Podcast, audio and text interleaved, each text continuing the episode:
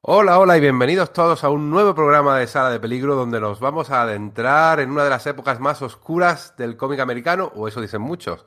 Cuando hablamos de los 90, siempre intentamos defenderlos pues hablando del Flash de Emma Wade, o hablando de Marvels, o hablando de Kingdom Come, o hablando de Starman, pero hoy no vamos a hablar de esas series. Hoy vamos a hablar de una de las series que, eso dicen, les ha dado mala fama a esta época.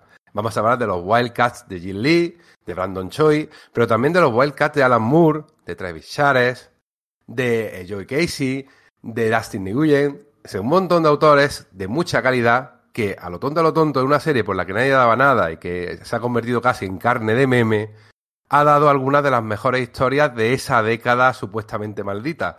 Y para adentrarnos en esta jungla, para tener estos recuerdos del Vietnam, tengo aquí conmigo a mi amigo y compañero Íñigo Rodríguez. Hola Íñigo. Hola, ¿qué tal, oyentes? Hola, Enrique. Eh, los Wildcats. eh, es que tiene, es gracioso cosas de, este, hasta, de esta serie, hasta de dónde viene el nombre, que luego lo comentaremos. Y yo tengo que decir, yo era muy fan de los Wildcats. Yo, como chaval de 14, 15 años que, fui cuando salieron, cuando empezó Image y empezó la, la, los Wildcats de Jim Lee, yo me hice hasta una camiseta cuando era algo que no, sea, no era tan común irte a un sitio para que te hicieran una camiseta me, con el dibujo, con aquella splash page de que, que, se teletransporta todo el grupo y aparecen ahí todos flotando, pues con eso me hice una camiseta. Así que eh, vamos, a, vamos a intentar ser objetivos, pero, pero es complicado luchar contra los sentimientos de un adolescente. Sí, aquí no nos escondemos, como estáis viendo. Claro, cuando tienes que afrontar una misión complicada como esta, porque realmente lo es, tienes que buscar a un soldado curtido en mil batallas. Y fijaros lo, lo, marcial que me estoy poniendo porque hay mucho de militarismo en esta, en esta generación de autores.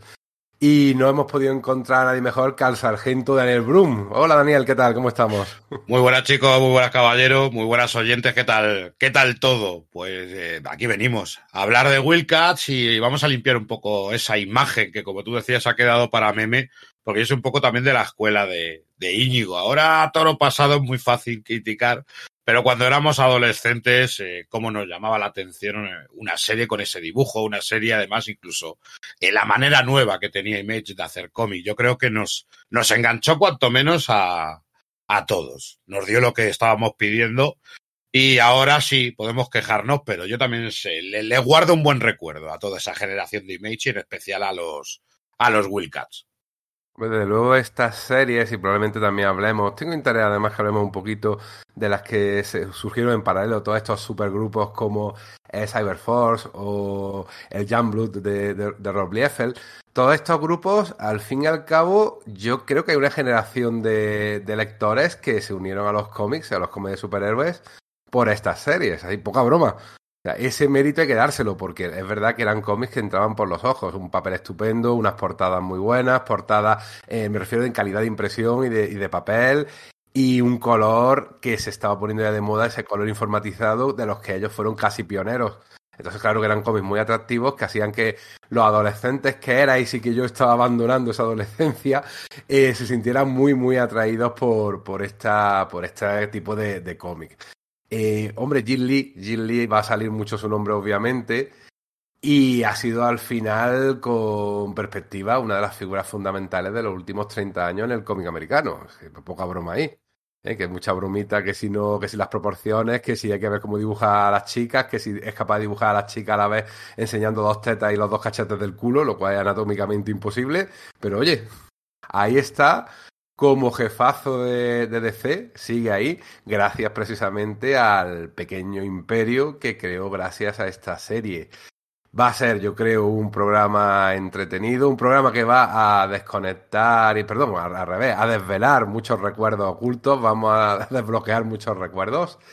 Y, hombre, no lo he dicho, no lo he dicho que Daniel Brun nos viene desde Mundo Screw en la galaxia Twitch. Gente, podéis encontrarle allí que es uno de los programas de Twitch sobre cómics más y cine y tal más entretenidos que os podéis encontrar en, en esa, esa plataforma.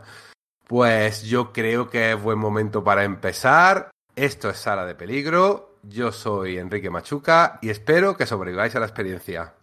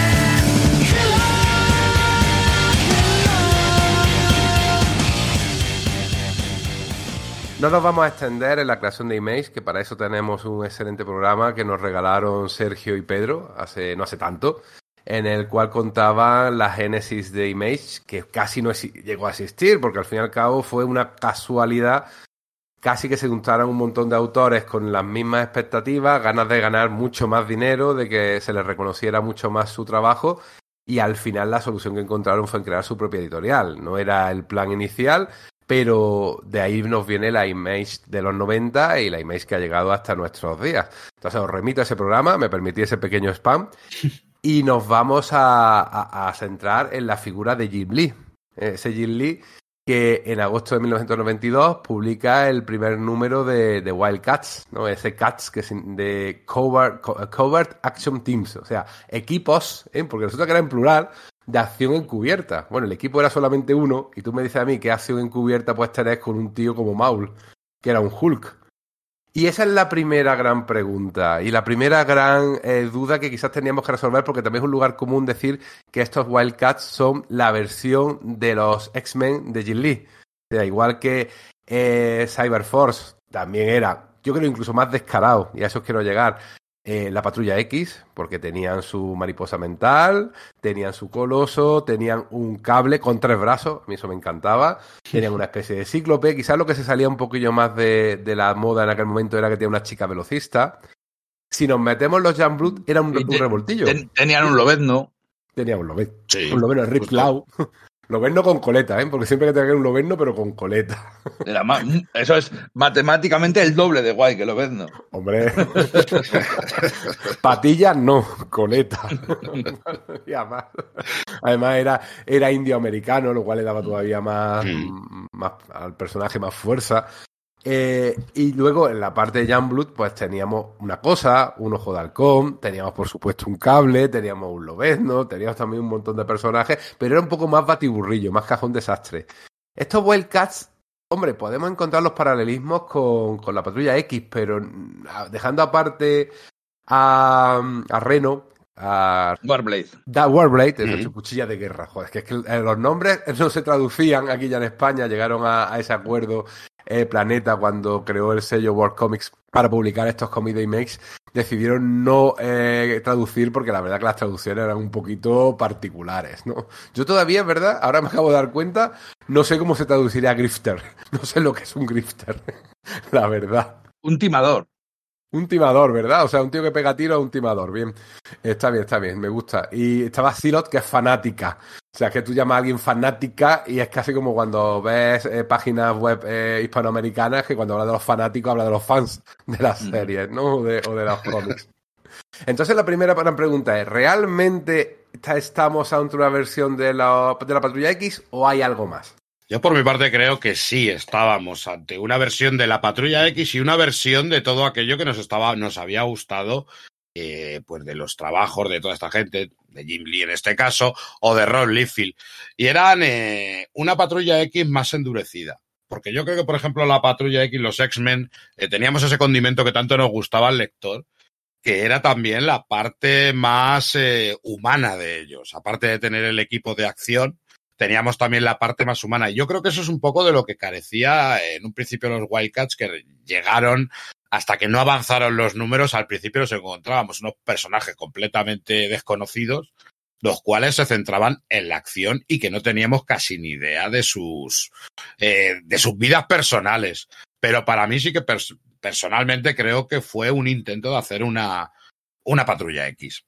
Porque además incluso en las personalidades de ciertos personajes, cuando tú te estás leyéndolos, eh, te viene a la cabeza. Por ejemplo, tú cuando eh, lees al líder, eh, te viene también un poco la voz que le ponías a, Cíclope y veías esas personalidades que, que, estaban un poco calcadas. Es verdad que luego intentaban dar esos pequeños diferencias, pero para mí sí eran un, no sé si calco descarado, pero podemos llamarlo homenaje de, la, de los X-Men, que al fin y al cabo es lo que demandábamos y lo que los lectores estábamos locos en una época en la que nos comprábamos todo, todo lo que tenía que ver con los mutantes.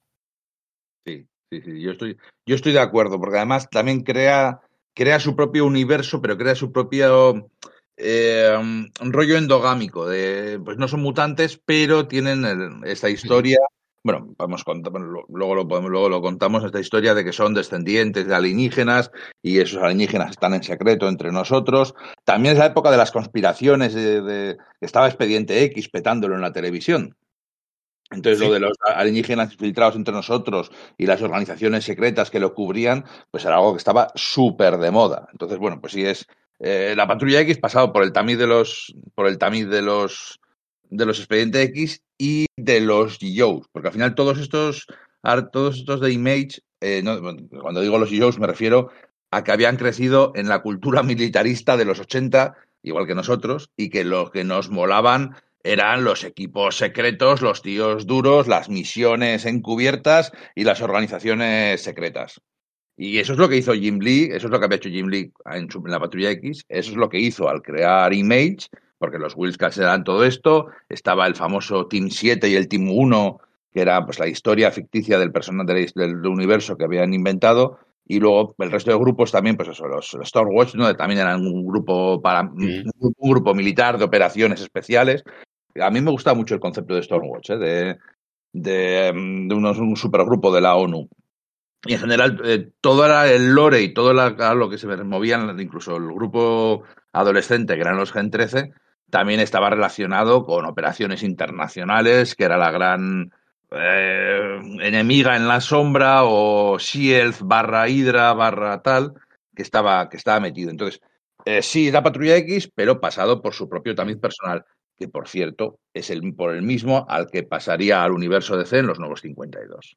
Mm, es verdad que es verdad que ese tema militar, es verdad que ese tema internacional estaba muy muy muy metido eh, en todas las colecciones, realmente. En todas las colecciones teníamos esa presencia del gobierno, incluso esos gobiernos a los que había, eh, que, había que derrocar, porque también teníamos por ahí los John Blood, que en muchas ocasiones actuaban de cara al público, pero luego había otros grupillos, el Team John Blood, que eh, actuaba de espaldas a, la opinión pública y a la prensa. Sí, es verdad que, que Image metió mucho el tema ese de, de políticas, de espionaje, que, es verdad que podía asemejarse también un poco a lo que ocurría con, con Silly, con Hydra. Han nombrado antes el Team 0, el Team 1, el Team 7, o el Team 1, el Team 7. Eh, y ya esa idea la habían introducido en el equipo este especial de operaciones de la CIA, al cual pertenecían en los años 60 supuestamente el Oberno, Dientes de Sable. O sea, esa idea estaba, la tenía yo muy presente. Yo lo que quería eran pistolones, operaciones encubiertas, espionaje sea, todo ese tipo de, historias de que dieron lugar incluso a un género literario que era el cyber thriller y el de comando, operaciones especiales, ese tipo de cosas. Eh, la historia se basa, como ha comentado ya de pasada Íñigo, en el enfrentamiento entre dos razas alienígenas que eh, toman la Tierra como uno de sus campos de batalla. O sea, vienen en una nave, la nave se estrella y aquí quedan eh, encerrados tanto los querubines, a Los Ángeles, el nombre propio te indica que son los buenos, aquí no hay mm. eh, ningún tipo de gris, aunque luego lo, lo añaden las capas de gris más adelante otros autores, y los daemonitas, o sea, los demonios, que además eran muy feos, eran monstruos, el tipo alien, o sea que aquí no había ningún, aunque eran multiformes y podían cambiar de forma, un poco como los Skrulls, y la verdad que a mí eh, la idea me recuerda a la guerra Kree Skrull, pero con vitaminas, o sea, una, una guerra que se, que se libra en la Tierra, que ha durado miles de años y que poco a poco te van contando que esta gente ha influido muchísimo en la historia de, la humanidad. Pero a ver, es Transformers también. También, cierto. También. Sí, totalmente, ¿verdad? No lo había pensado nunca. No, ni yo, ni yo, es verdad, sí, sí, sí, es cierto. O sea, exactamente la, misma idea, la misma historia. Hombre, aunque tenéis razón que el espíritu de la patrulla aquí está ahí, que te miras Spartan, que era un, androide, y tenemos a Cíclope, vale, Grifter, pues ese es el típico héroe del momento, tipo Bishop, tipo... Eh, Gambito. Gambito, vale. Zilot, Ahí sí lo, siempre he dicho que me había una Wonder Woman loca, ¿no?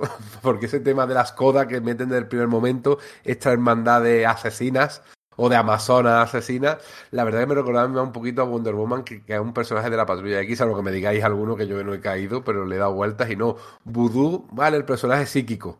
Lo de Voodoo tiene gracia porque es una, era una bailarina de striptease, daimonita, de origen daimonita, un híbrido, porque muchos de estos personajes son mm, querubines puros y algunos son híbridos, ¿no? Que se han mezclado con humanos y tienen genética extraterrestre, como Voodoo, pero realmente no son al 100% de origen extraterrestre.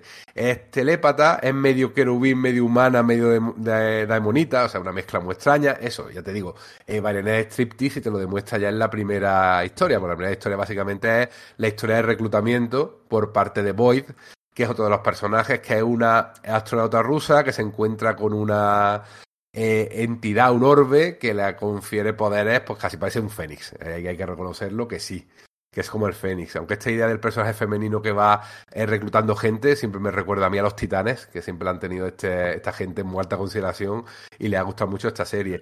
Warblade es el personaje más evidente, el, el del grupo con una cola, obviamente, pero además verde, en, ojo, cuidado. Aunque no la barba. Boleta, boleta, verde. Sí, boleta verde. y, y, eso sí, luego, cuando hizo la historia Alan Moore, la barba la tenía castaña. O sea, una cosa un poco rara. una broma ahí muy particular. Y Maul, que es el gigantón del grupo, el que hace un poco como de coloso, pero que realmente a quien recuerda es a la masa, no a Hulk. A Maul sí. casi lo mismo, no mole. Sí. Bueno, y de hecho, sí, además es, eh, también hace un poco de la bestia, porque es el listo del grupo encima, es el científico, ¿no? Sí, pero luego cuando se transforma, se vuelve más tonto, ¿no? Para hacer un poquito ese paralelismo con, con Hulk.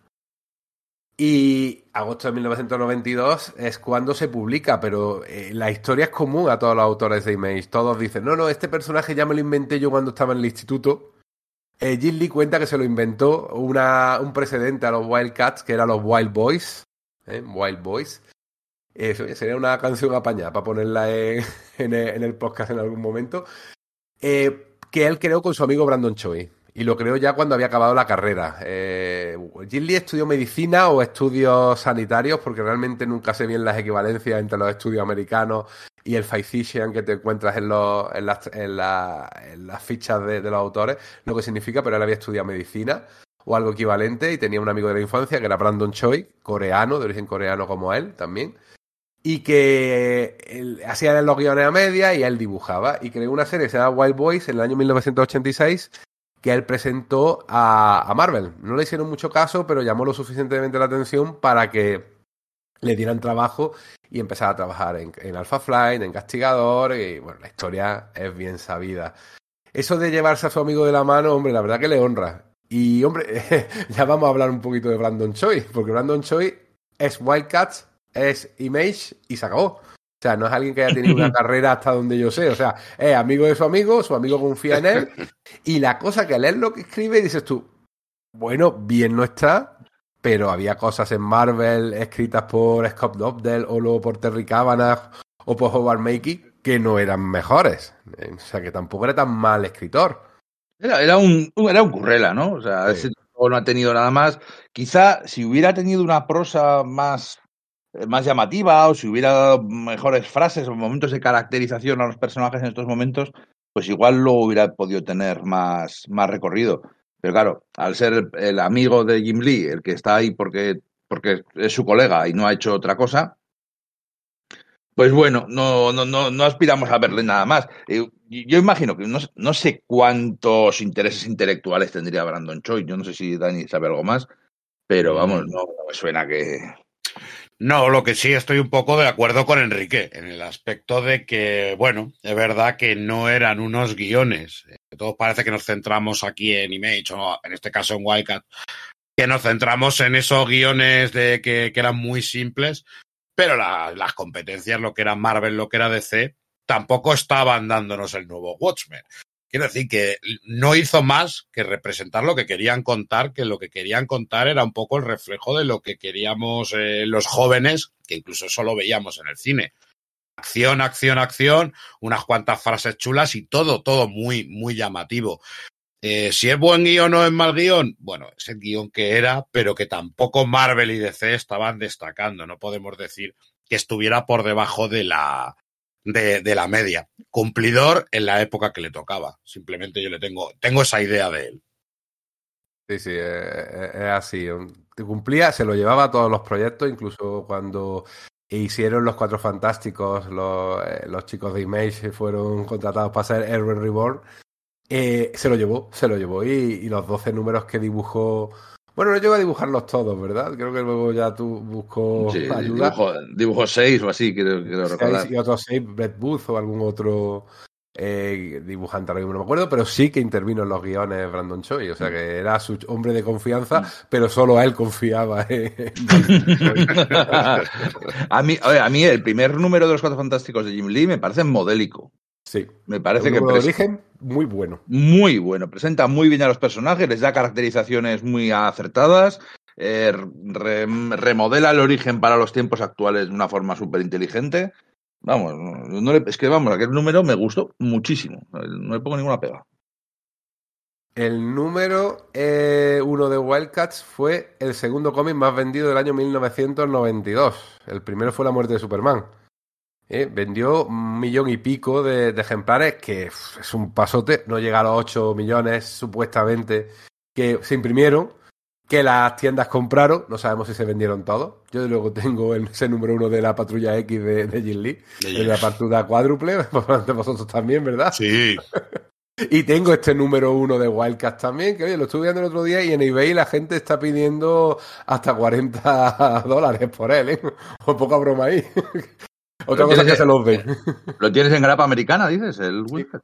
Sí, Ah, sí, ¿eh? El número de Wildcats, sí. Sí, sí. En aquella época nos juntábamos unos cuantos amigos y uno de ellos, bueno, Nacho Carmona, que lo conocéis todos por el cómic a gritos y por el Dreamers, eh, él los compraba y, y, no, y nos los distribuíamos, pero en aquella época es que era lo que podías hacer porque estaba mucho más complicado que ahora, que como sabemos tenemos un servicio maravilloso de compra de cómics americanos que nos eh, da eh, bueno, Radar Comics. ¿eh? Radar Comics, sabéis que es como tener una tienda en España, una tienda norteamericana. Antiguamente, si los que habéis estado en Estados Unidos, seguro que el, miércoles que estuvisteis allí, si estuvisteis solo un miércoles, seguro que fuisteis a la tienda norte, a la tienda de cómics eh, más cercana que os tocara, del hotel o de donde vivierais, para ver lo que era la llegada de esos cómics y la gente allí comprándolo. Yo disfruté de la visita a Nueva York que hice hace unos cuantos años ese día. Ya eso ha cambiado porque ahora eh, DC eh, publica los martes, otros publican los miércoles entonces ya es un poco más complicado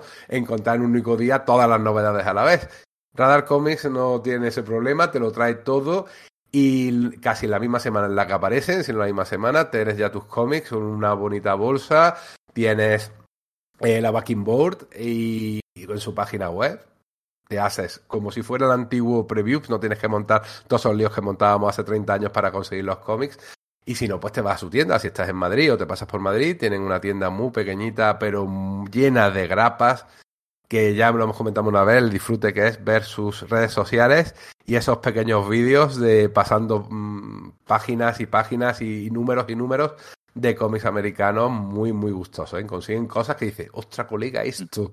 Es una gozada. La, la, tienda de Radar Comics siempre, siempre hacemos hincapié en lo, en lo, pequeña que es. Pero, coño, pero, eh, no, no, en, pro, pero en proporción, a, en, es. en, proporción al disfrute que te da, es la mejor tienda del mundo. Y dices, mira, mira, mira esto, mira esto, esto. O sea, que vas a, puedes, ir a, puedes ir a un montón de tiendas de cómics y ver los mismos cómics en todas partes, pero lo que te da Radar Comics te garantizo que no te lo da ninguna otra. Y siempre te vas con algo. Siempre te vas con algo, siempre hay algo que vas mirando, y te toca la patata y dices, esto me lo tengo que llevar, o, o el típico cómic que queríamos, pues hablábamos de este de Wildcard, ¿no? El número uno. Pues puedes encontrarte cosillas así y, y terminas, y terminas cogiéndolas, ¿eh? Sí, es así. Buscar eh, en los buscadores Wildcats eh, de cómics es un poco complicado porque nunca sabes si lo ponen con puntos o sin puntos. Porque el tema del acrónimo es un poco puñetero. Vale, pero, pero vale. Aparte de eso, pues si no te sale por Wildcats separado, te sale por Wildcats juntos, si no Wildcats juntos con puntos. La culpa la tiene Lee. ¿Qué le vamos a hacer? No la tienen los, los chicos de radar ni ningún servicio de venta. Es así. De todas formas, el nombre de Wildcats, o de Wild Wildcats, que es como se debería pronunciar, eh, es un nombre súper común, ¿no? Eh, en los Simpsons siempre hacían coñas porque aunque todos los equipos deportivos escolares se llaman Wildcats, los Wildcats de Springfield contra los Wildcats no sé qué, contra los Wildcats. Y en, bueno, y en, y en más sitio. Y, y, además debe ser, debe ser verdad, que es un nombre sonoro, que, eh, que tiene, es un nombre chulo, o sea, Wildcats. Suena, suena, suena guay, pero, eh, y, y, Jim Lee, pues es lo que dice Enrique, que tenía ese nombre de los Wild Boys, pero claro, la auténtica, auténtica razón por la que eso ya lo sabe, lo sabe todo el mundo, pero no, ¿cómo no vamos a comentarlo en el, en el podcast de los Wildcats? Voy a decir Wildcats, si no os importa. Me sale más natural. es eh, la auténtica razón por la que le pusieron ese nombre es por es alfabética, porque en, aquel momento, bueno, seguramente en Estados Unidos, los cómics se ponen eh, empezando de la A a la Z, ¿no? En el, en stand gigante y entonces, donde Jim Lee trabajaba en los X-Men. Entonces, la siguiente letra a la X, de, buscas alfabéticamente, es la Y. O sea, la, la W y está, está al lado, me refiero. Eh, entonces, para que estuviera al lado de X-Men, y Jim Lee, ¿a dónde está? Pues mira, en la W, Wildcats está al lado, exactamente igual, que por eso Spawn se llama Spawn, porque empieza a la vez, está justo antes de Spider-Man, y, y Youngblood, la Y, también al lado de la X de X-Force. Mm. Claro que tú, llegabas a la tienda, te encontrabas eh, X-Men, te encontrabas Wolverine, tenía aquí la X y la W, y en medio te, te metías la Y de Jumblood y Wetworks, en la serie esta que hizo. Ah, Wetworks, es verdad. Los, trabajos húmedos, que tú piensas en trabajo húmedo y piensas en cualquier cosa menos en, un grupo militar paramilitar. Por eso yo creo que decidieron, no vamos a traducir aquí nada porque esto va a ser el despelote, tío. Conta death, tanto mortal, tanto letal. es que era la época, ¿no? En que todo era así.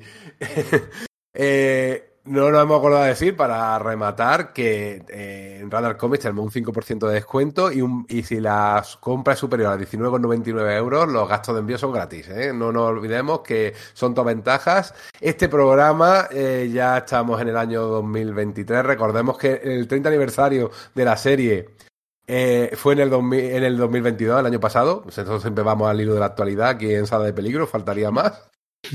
Pero bueno, nunca es tarde para recordar esta serie, a pesar de que ya haga 31 años de que este año de que se lanzó. Eh, bueno, eh, la gran característica de esta primera números de, de Wildcats fueron los retrasos sea, que entre número y número eran meses y meses y meses y siempre había una excusa. No porque hemos tenido problemas técnicos con la impresión, no porque se nos ha juntado, tenés que montar en la exposición que habíamos montado en la Comic Con de San Diego, no porque también tenían motivos un poco más tristes, se murió la hermana de Wise Portasio, que además trabajaba con ellos en, la, en el estudio que compartían, y aquello parece que, les, claro, lógico, les dejó a todos muy tocados. De hecho, Wells Portasio decidió abandonar durante una temporada el dibujo de cómic porque no estaba el hombre para nada. Y todo eso era acumulación sobre acumulación.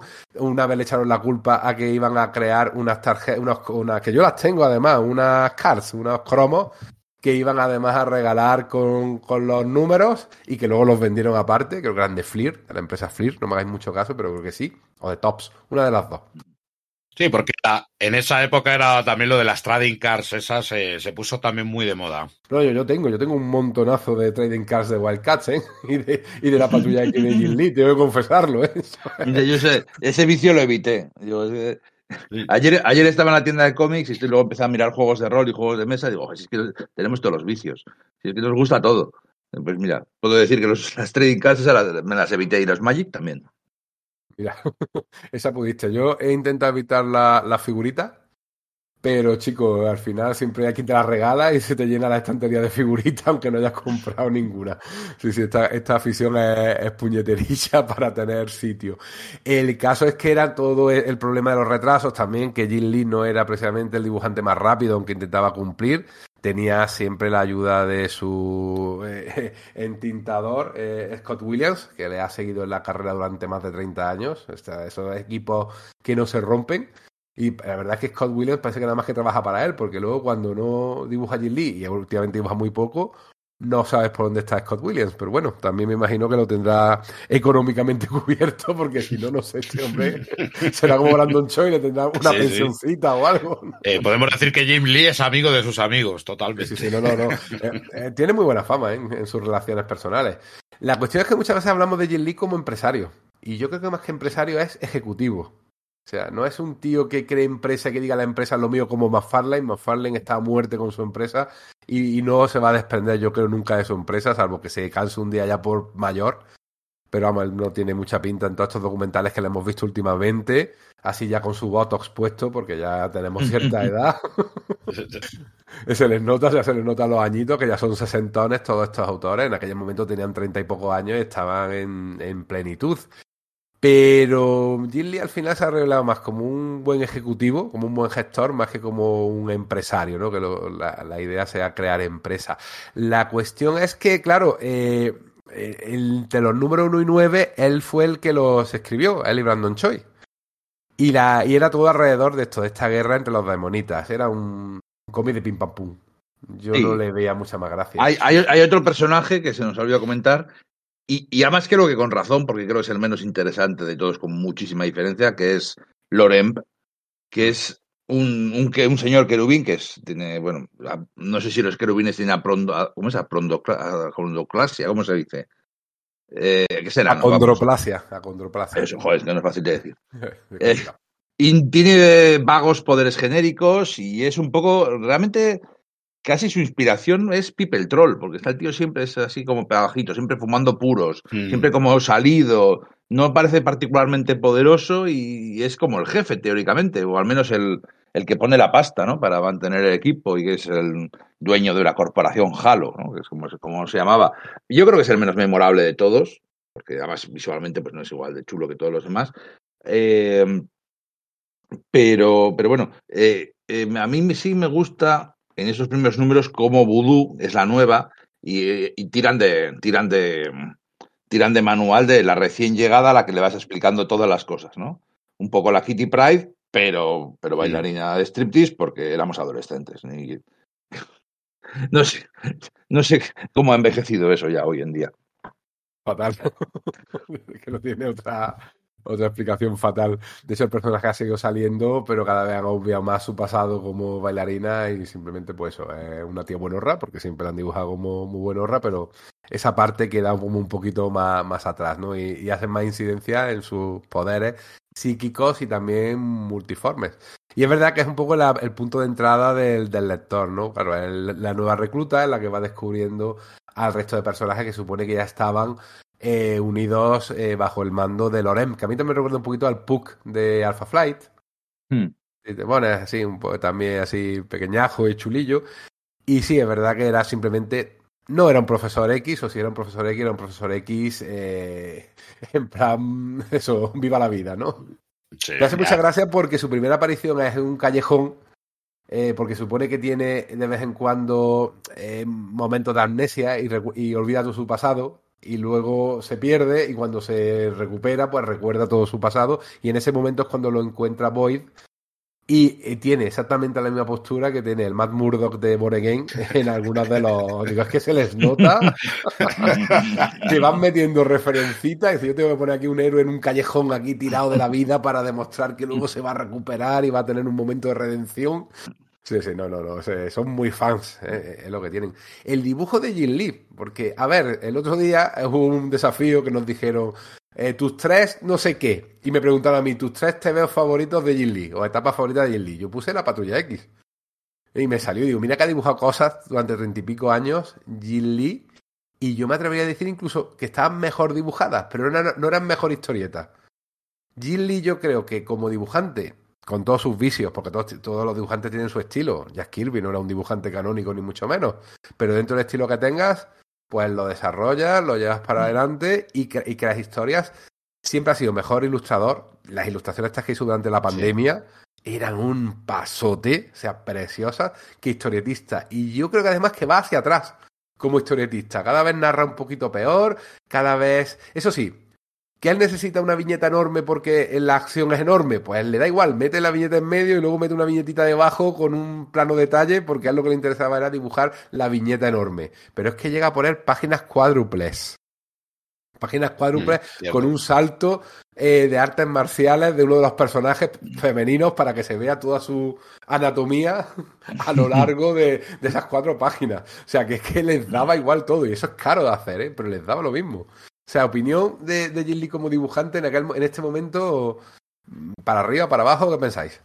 Yo creo que una de las cosas que le, nos dio a Jim Lee, nos dio en Wildcats, eh, lo que era, nos llegó a la pupila y realmente lo veíamos a lo mejor el dibujo en un principio, ahora con el tiempo lo puedes ver de otra manera, pero en ese momento lo que nos llamó la atención era ver a Jim Lee junto con ese color infográfico. Ese color infográfico hacía que, parecía que los cómics de Image en muchas ocasiones estaban mejor dibujados cuando lo único que era era que no, no estábamos acostumbrados, estábamos acostumbrados a lo que era el color de fotolitos y esa infografía le venía muy bien. De hecho, eh, cuando han sacado el de Patrulla X 2.0, ¿no? Aquí en, en, España, que son esos números de la patrulla de Jim Lee, coloreada de una manera infográfica con el color, te recuerda un montón a, recuerda un montón, un montón a Wildcats y parece que es que ese color estaba hecho para el dibujo de, para el dibujo de Jim Lee. A mí personalmente en dibujo es lo que me llamó la atención. En esos momentos a mí Jim Lee me encantaba. Como tú bien dices, ha ido avanzando y, y hemos ido también avanzando nosotros como lectores y hemos eh, ha empezado a realizar otro tipo de análisis a los dibujos después de tantos años leyendo, creo que nos hemos empezado a fijar en otras cosas, pero a mí en ese momento el dibujo me parecía eh, potentísimo, potentísimo. De hecho, eh, íbamos a comprar ese cómic fuera de lo que fuera, la verdad.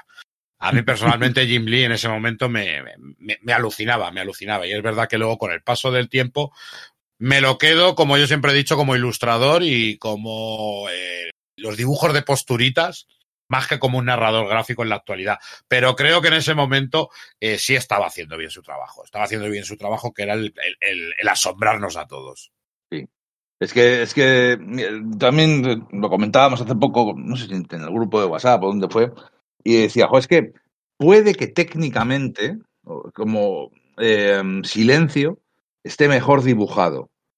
Pero el impacto que, tuviera, que tuvo Jim Lee, o sea, el impacto que tuvo en su patrulla, bueno, su, su Alpha Flight está guay, a mí me gusta mucho, y su Punisher, pero el impacto de su, de su patrulla X, de su Uncanny X-Men, y luego lo, los primeros números de X-Men, eh, es que fue una cosa que, es que nos rompió la cabeza. Yo recuerdo, es que sé perfectamente el primer cómic suyo que leí, que fue el primero de Proyecto Exterminio, decir, ¿qué es esto? ¿Qué son estos robots? ¿Qué son estas figuras? ¿Qué son esta gente? Y luego ya fui para atrás a, comprar lo que no tenía era, era una locura, es que era lo más, era, era guay, era guay. Y cuando eres un chaval te gustan las cosas guays, no, no, no nos vamos a engañar. Eh, todo, las armas, los músculos, las chicas, eh, la tecnología en general. Estaba, es que, es que molaba. De hecho, eh, yo creo que aquí mola más que en sus últimos números de X-Men. Porque eh, los tres primeros números hace, hacen la serie X-Men para él, ¿no? La que, la que lo peta todo. Hace los tres primeros números con Claremont, que se va a Claremont y luego hace unos cuantos números él, y uno o dos números de esos con Rojo Omega y con Rebelde y todo aquello está guay, pero luego empieza a caer. Se van a, a contar la historia de Gambito y el final en Mundo Mojo, y ahí yo creo que ya se le nota que está desencantado y ha perdido ha perdido esa energía, ¿no? Que lo que le caracteriza es que, sí. es que, todo explota y todo es guay. Y yo creo que ahí ya, hacia el final, no sé cuánto dibuja él, cuánto dibuja Artiber como sustituto, y, y, se le nota más genérico, más copia de Jim Lee, ¿no? que es lo que luego durante todos los 90, durante la mitad de los 90 íbamos a ver dibujantes que eran copias de Jim Lee. Pero aquí lo vuelve a pillar con energía. Hijo, eh, está, está, está muy chulo. O sea, obviamente no es lo que es, no tiene ninguna cosa que te vaya. Pero es una, es una pelea de acción. Es, ni siquiera intenta ser un cómic y aprovechar especialmente las posibilidades narrativas del cómic. No, es, es una peli de acción. Justo. Un blockbuster. Y ya está. Y no aspira a ser otra cosa. Sí, sí, es así. Eh, a ver, como dibujante, la digo, la narrativa es que estaba en segundo, pero es que no ahorra detalle, ¿eh? O sea, no es un tío que te esconda los fondos, no es un tío que te esconda eh, nada. Ah, tiene mucho truco de, de cómic eh, oriental, de cómic japonés, muy las líneas cinéticas, el estilo, o sea, iban mamando mucho de, de, esa introducción también en los años 90 del cómic japonés en el mercado americano, sobre todo a través de Viz o de, Hombre, el pionero fue Frank Miller como uno de ellos, por lo menos, ya como lo conocemos. También estaba por ahí, estaba Dan Warren, que, que luego publicó cosas con, con Image y con Jim Lee. En fin, había un montón de, de ambientillo en aquel momento. Luego llegó Madureira, que Madureira empezó también como casi clon de Jim Lee. Pero es que eh, leyéndote obras tempranas de Carlos Pacheco, por ejemplo Bishop, ves algunas posturas que dices tú, estas eran las posturas típicas del personaje saltando hacia el lector con una pierna en primer plano, otra pierna extendida, porque era lo que se llevaba en aquel momento y tenías que adaptarte a ese mercado. Y a esa manera de, narrar y esa manera de, de dibujar. Fue eh, probablemente el autor, lo habéis dicho. No solo se nota eh, por el montón de gente que lo, que lo imita. O sea, ahora tenemos Stuart Monen, que yo creo que el Stuart Monen ahora es el Jim Lee de, de, este, de esta década. Porque todos sus manierismos están siendo imitados por un montón de autores sí. excelentes. Y a lo mejor dentro de 20 años vemos a Stuart, verán a Stuart Monen y dirán, puf, Stuart Monen, guau, guau. Pero en aquel momento que impartía la par era Jim Lee, nos guste o no, y estaba bien, claro. La gran, la gran lucha era el tema de los guiones porque ellos querían ir de, artistas completos, les pasó a todos esas grandes peleas que hubo con Peter Davis, con John Byrne, que son muy, muy, muy conocidas, de las cuales ya hemos hablado también en este podcast, en otros programas. Y sí, a ver, eran guiones simples, bien, vale, pero que, que no iban más allá, que no tenían mucho recorrido. Sí tiene gracia cómo se enclavaban tanto en su momento histórico, porque eso de que Dan Quayle, que era el vicepresidente de George Bush padre. Fuera un demonita tenía cachondeo. Ahora lo veis y dices, ¿quién era este tío? Porque por mucho que, que, tuvieras idea de la política americana y que hayamos seguido, los vicepresidentes al final nadie se acuerda de ellos. que es así. Y sí, sí, era, el vicepresidente era un, un demonita. Además de, de, la lentitud, es que Jim Lee quería, como todos los eh, eh, componentes de email, quería aumentar, obviamente, el número de publicaciones que tenían, porque con un número por autor obviamente, al mes, obviamente no consigues implantación en el mercado. O creces o te extingues. Y tenía que ir creando nuevos conceptos. Si no recuerdo mal así a, bote pronto, Gen 13, Death Blow. The Blow. Death Blow, que fue unir su estilo al del eh, Frank Miller de Sin City. Eso a mí me voló la cabeza, ¿eh? A mí me gustó muchísimo Death Blow gráficamente. Sí, además, eh, yo, mira, hablábamos de los originales que tenemos, de los números USA originales. Tengo hace poco conseguido en, la Madrid con Pack conseguí el cero de Death Blow. El que tenía tintas metalizadas, ¿no? Sí, y, es que realmente el dibujo de Jim Lee eh, imitando o haciendo su tributo a Frank Miller me parece otro nivel. Me parece además un, dibujo súper interesante que le duró poco porque rápido le pasó luego el testigo a, a Tim Sale y decidió quedarse él con las portadas. Pero también es un Jim Lee desconocido que le quedaba bastante bien, ¿eh? le quedaba muy, muy bien. Era, era muy potente, tenía mucha fuerza. Ese es el tema, que, que no será eh, canónico en su trabajo, pero, pero se, come, se come el papel y se te come la cabeza. O sea, tiene la, fuerza, la fuerza que tenía. Dead Blow estaba, estaba muy guay. Luego entra Tim Sale encima, creo que era el número 5. Mm. Eh, mira, decía Enrique lo de hablando de, de, unir dos cosas, ¿no? De enclavados en su tiempo y que aumentar su y aumentar su producción. Los, los Stormwatch también son hijos de su época. Sí. es otro de los grupos que crea, es un grupo de operaciones especiales de la ONU, que les mandan a misiones, y una de las dos de las primeras historias eh, son Irak, la operación Tormenta del Desierto, ¿no? Eh, cuando Irak atacó Kuwait y fue una, alianza de los americanos y los ingleses a echar allí a Saddam Hussein, pues hay batallas de uno que se, uno de los miembros de los Storewatch que es herido en, la, en una operación en el desierto y desaparece y luego vuelve un tiempo después.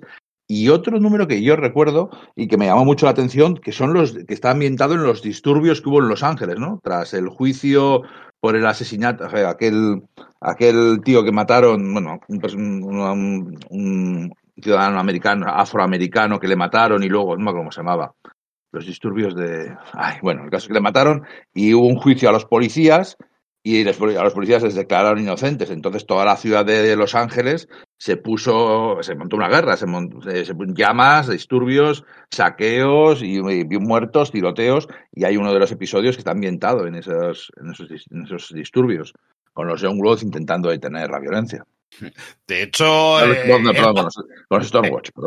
Era, era, poco, eran poco sutiles, ¿no? A la hora de hacer los trasuntos de personajes. Porque yo recuerdo, sobre todo en, esas operación, en esa operación del desierto, el, el villano internacional era Saddam Hussein con F. si no se cortaban. Pero la gente C tenía Kurak en vez de Irak.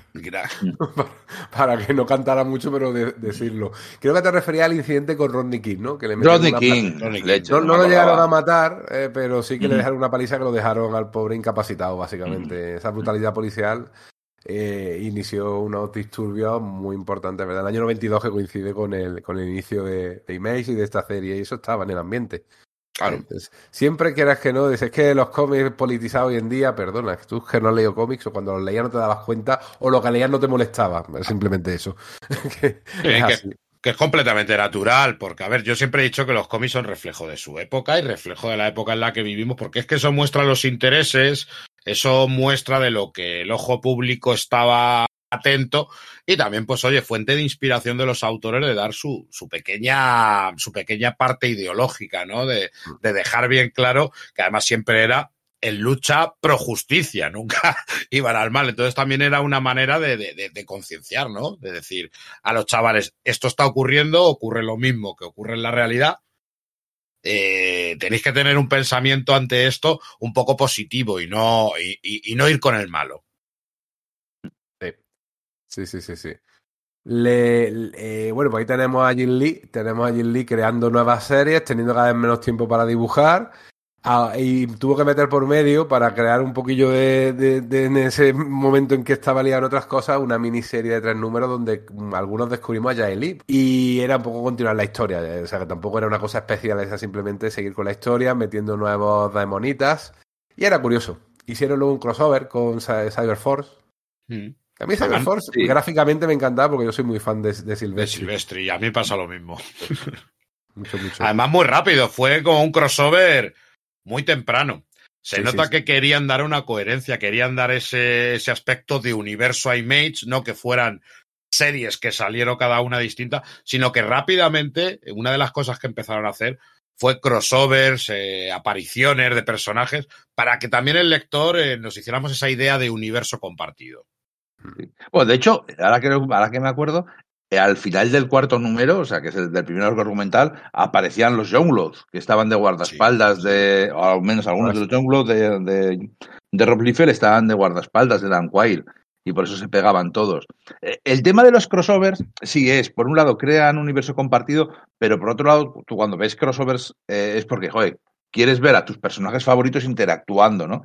Pero cuando son personajes nuevos, que es que literalmente es su cuarto número, ¿qué, ¿cuál es el aliciente de que interactúen? Si no sabes nada de ellos ni que importan, ¿no? Bueno, pues ellos lo hicieron aquí como si tuviera que importar. A ver, fue, el, fue una de las grandes modas de los 90.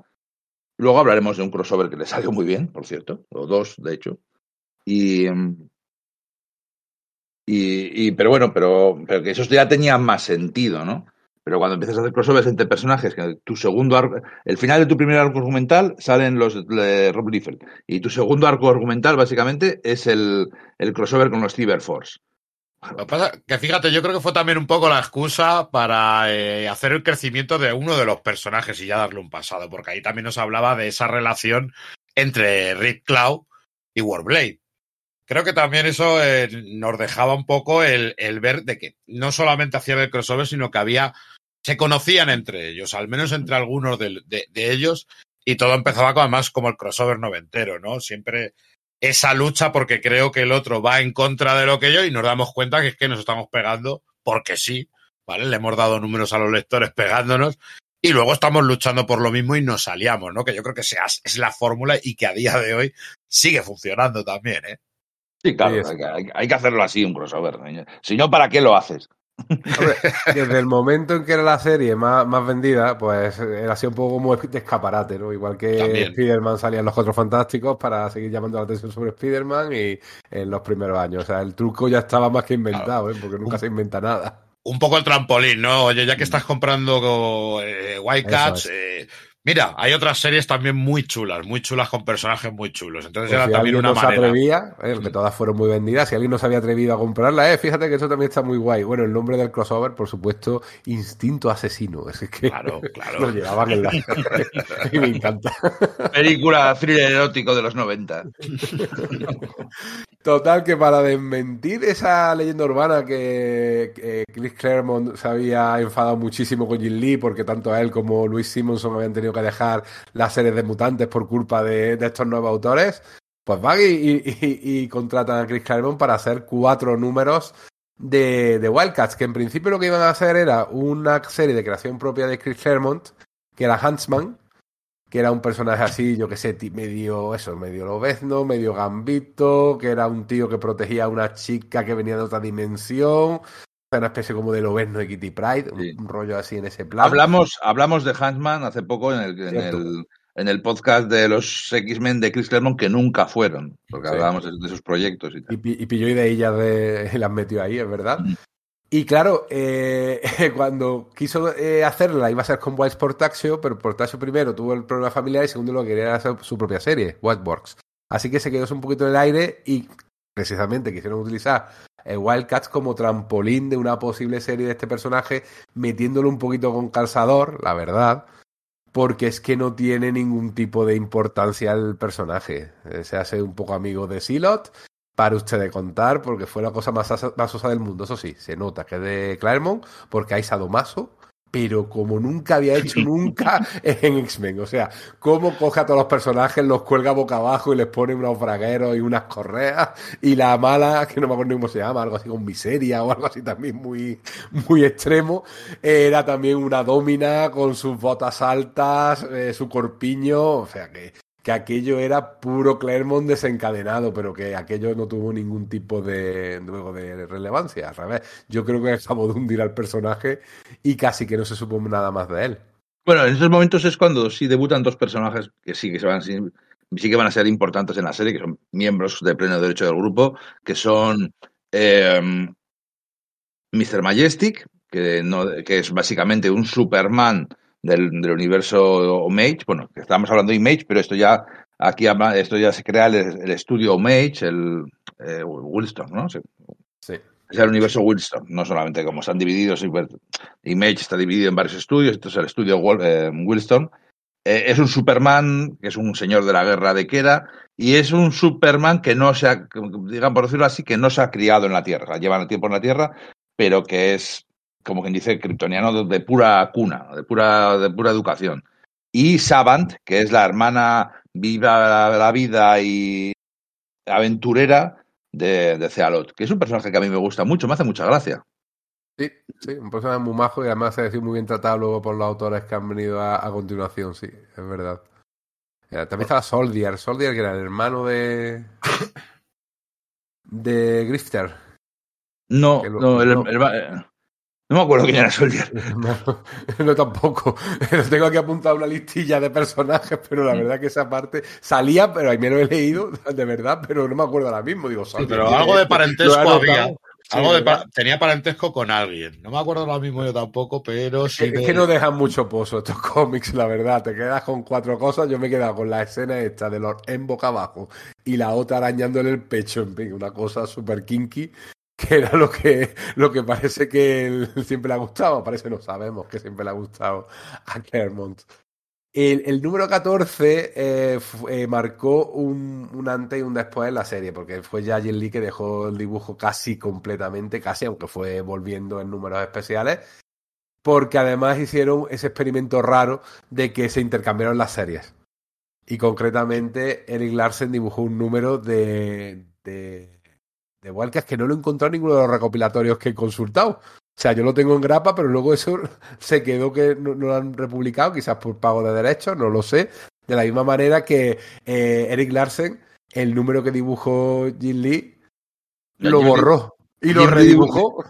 Jim Lee dibujó un número de Savage, Dragon, y Eric Larsen un número de Wildcats. Y luego los dos pasaron como de la mierda de lo que había hecho. Exactamente. o sea, fue una cosa un poco penosa. ya ahí empezaba a notarse que, vale, había un buen rollo, pero no tanto. O por lo menos en ese momento no, no lo había. Así que decidieron contratar otros guionistas y llamaron a James Robinson. Y se produce el, el debut aquí de Travis Sharest, que era un clon malo malo de Jim Lee. O sea, la evolución de Trevis Shares en, dos, tres años es una de las cosas más alucinantes de la evolución de cualquier autor en el cómic americano. O sea, cambió como de la noche al día. O sea, apenas se le notaban las influencias de Jim Lee, que sí que se las siguen notando, pero también veías cosas de Miñola y cosas de Michael Golden, cositas aquí y allí, creó su propio estilo y a su vez yo creo que es uno de los autores que más ha influenciado a, bueno, no solo a Dustin Nguyen, que que yo creo que a su hijo artístico, mm. sino por ejemplo a propio Imonen o a, otros autores de esa misma línea. Una línea muy clarita, unos dibujos muy bien, unas texturas muy bien puestas de rayitas, gracias a los sistemas de impresión del momento, que permitían que cuando tú pones muchas rayitas pequeñitas, cuando imprimes en una mala imprenta, eso se transforma en una mancha. Sin embargo, ahí las líneas se reproducen perfectamente gracias a que estaban utilizando imprentas de calidad y eso se nota en la calidad del dibujo. O sea, muchas veces vemos dibujos antiguos y decimos, uy, qué mal dibujado está esto. No, no, no está mal dibujado, está mal impreso. Y eso te crea unas líneas muy diferentes a las que el autor pretendía y te emborrona el dibujo. Eso O sea, pasa muchas veces, aparte con los entintados que iban a toda leche, porque cuando ves lápices de Kirby, Sí. lá- lápices y me dices, pero qué locura es esta. Sí, es increíble lo, lo- lo simples y los recortados que están por primera veces por las tintas, pero luego también por las reproducciones, que, cualquier página solo a lápiz de Kirby se te, se te vuela la cabeza. Pero Jay Robinson duró poco, duró cuatro o cinco números, era un autor que estaba ya eh, en boga, estaba sacando la cabeza en aquel momento. Esto todavía es anterior a Starman, pero se estaba ya notando, era otro autor inglés que, que estaba llamando la atención. Pero claro, cuando consigues que el que te haga la serie es Alan Moore, pues ya puedes estar ahí todos los Jay Robinson del mundo, que eh, muchas gracias por, la- por estos cinco numeritos que nos has dado, ¿eh? pero apártate que llega, llega el. Hombre, eh, Alan Moore no habla del todo mal de esta época. Por ejemplo, cuando habla de lo que hizo con Rob Liefeld, dice, Rob Liefeld no era muy fiable, es lo más que dice. y a pesar del putadón que le hizo Jim Lee, porque le hizo un putadón cuando la posterior compra de, de Wildstorm por parte de DC, que eso sí, hay que, hay que decirle a Alan Moore que cambie de abogados, porque es que yo no entiendo cómo le hacen lo mismo una y otra vez. Una vez te lo pueden hacer, tío, pero ya dos o tres veces, ahí el problema lo tienes tú, o que te fías mucho con la gente, o a lo mejor eso de firmar contratos con tu propia sangre, pues no, no es lo legal. o, que- o- o algún tipo de invocación mágica. No, no, eso no, no funciona, Alan Moore, tío. Búscate un abogado en condiciones, porque es que le, le- no. Sin embargo, sí que tenía muy buena eh, opinión del trato con, con Jim Lee. Como Jim Lee dio la absoluta libertad, eh, como le, todos los problemas que podía llegar a tener, pues siempre los hay, ¿no? En su trato con los dibujantes, en los retrasos, en todo ese tipo de cosas. Jim Lee dice que fue fabuloso cómo le trató. Y bueno, hizo 15 números que a mí me flipan. O sea, eh, además han sido reeditados alguna que otra vez en tomo porque se leen casi como una historia única. mm, Los antecedentes están muy bien explicados y apenas hace falta saber que hay dos razas que han estado peleando en la Tierra y, eh, y justamente empieza en el momento en el que aparentemente los Wildcats originales han muerto cuando realmente lo que han hecho ha sido eh, eh, ir al espacio con una nave espacial, la misma que les trajo, que la han desenterrado los daemonitas, ellos luchan por recuperarla, o sea, una cosa muy simplona, y aparentemente explota, pero lo que hacen es teletransportarla al espacio y eh, de vuelta al planeta, planeta Kera, que es de donde vienen los querubines. Aquí todo tiene explicación. y sabiendo eso, no hacía falta saber nada más. No, claro, porque además incluso venía Alan Moore, entra en, eh, entra en el momento en el que se habían hecho el mega crossover entre las colecciones, que era el Mm. Wildstorm Rising, que era un poco el punto y aparte, era el de vamos a terminar la trama que os llevamos contando durante todo este tiempo, vamos a poner un punto y aparte y vamos a traer a gente. Realmente yo lo veo como un volumen nuevo, sin tener la numeración de volumen nuevo.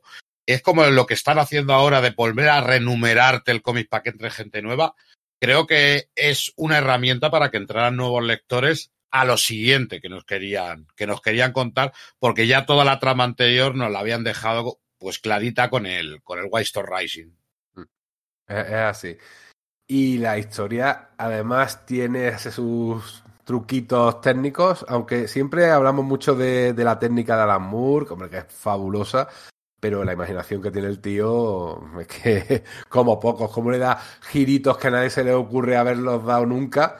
O sea, esa idea de- que tiene, que es la idea central de toda su etapa, de que la guerra ya había acabado. Y que los daemonites, los querubines que estaban en la Tierra eran como esos japoneses que no se habían enterado que la Segunda Guerra Mundial había acabado y que se quedan allí ellos a su rollo sin, sin preocuparse de lo que había pasado ahí fuera, a mí me parece simplemente brillante. Eh, Y crea una historia con dos líneas, además con dos dibujantes, una la dibuja Trevis Shares, que se va alternando, y otra dibujante un poco más random, que la verdad que tampoco aporta mucho, incluso sí, sí. algunos Sí, es muy malo. Si los dibujantes de la Tierra fueran buenos, esta serie estaría en mucha mejor estima de, en, digamos, en, en el recuerdo de todo el mundo. Hacía algunos números que vi Maguire, pero tampoco estaba al 100%. la Hace, verdad. sí, no, hace como medio número. Sí. Hay, hay varios números que dibujan varios dibujantes. Por supuesto, todo lo que hace Chares se te va a la olla. O sea, ya, aquí ya Chares ya había cambiado un montón. Ya mete un nivel de detalle, un nivel de. Joder, esto es otro mundo. En plan bueno, ¿eh? No, no en plan Jim Lee, a ver si me entiendes. No, no estoy diciendo, sí, sí, pero, sí. decir, pero no simplemente espectacular, sino de, de- de- de todo, de que lo que estás diciendo, qué paginazas más buenas, más bonitas y, y más elegantes. Travis Chares es, es que es elegante Muchísimo, muchísimo. y Además, lento. dibuja, Dibuja y muy lento. Dibuja además los personajes femeninos, me encanta porque son súper bonitos, pero no son, venga aquí, tata, te pongo en la cara, hablando claro, ¿vale? Sino muy, muy gustosos de ver y no tienen, no tienen nada feo, oscuro detrás, ¿no? De decir, mira, te voy a poner esto delante para el fan pajillero que, que realmente eres en tu interior. La verdad es que, pues, si te pones a ver los nombres de esta etapa, el pobre Alan Moore aguantó carro y carreta, porque tienes por ahí un Ryan Benjamin, Sí. que era el mal. Un tal Josh Weissenfeld, que yo ya no sé ni quién es. Dave Johnson sí, luego dibujó varias cositas. Estaba Mm. Scott Clark, que bueno, también hizo cositas luego independientes.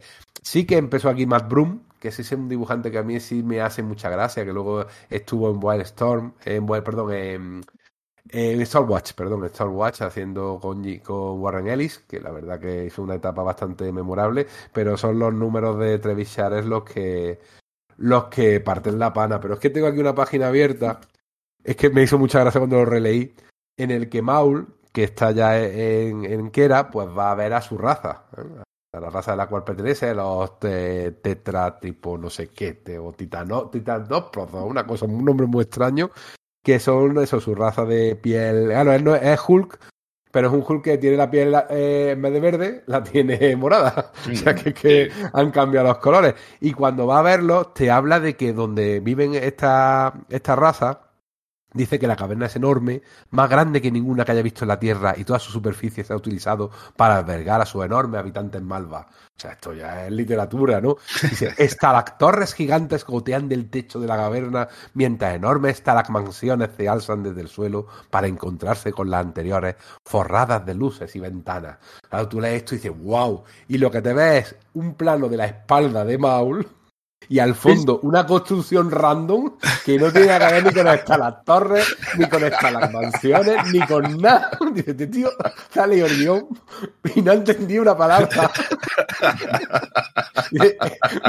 Leyó y dije, dibujo casa extraterrestre. Es que es terrible, es una cosa. Es que es, toda la épica le quito. de coña, es, que es, es una doble splash page, ¿verdad? No, Sí, no sí, doble splash page Una doble splash más, luchas. más de una página es la espalda de Maul. La página y media es la espalda de Maul y luego se ve en, lo que no. Nada, un dibujillo pequeñito, es de coña.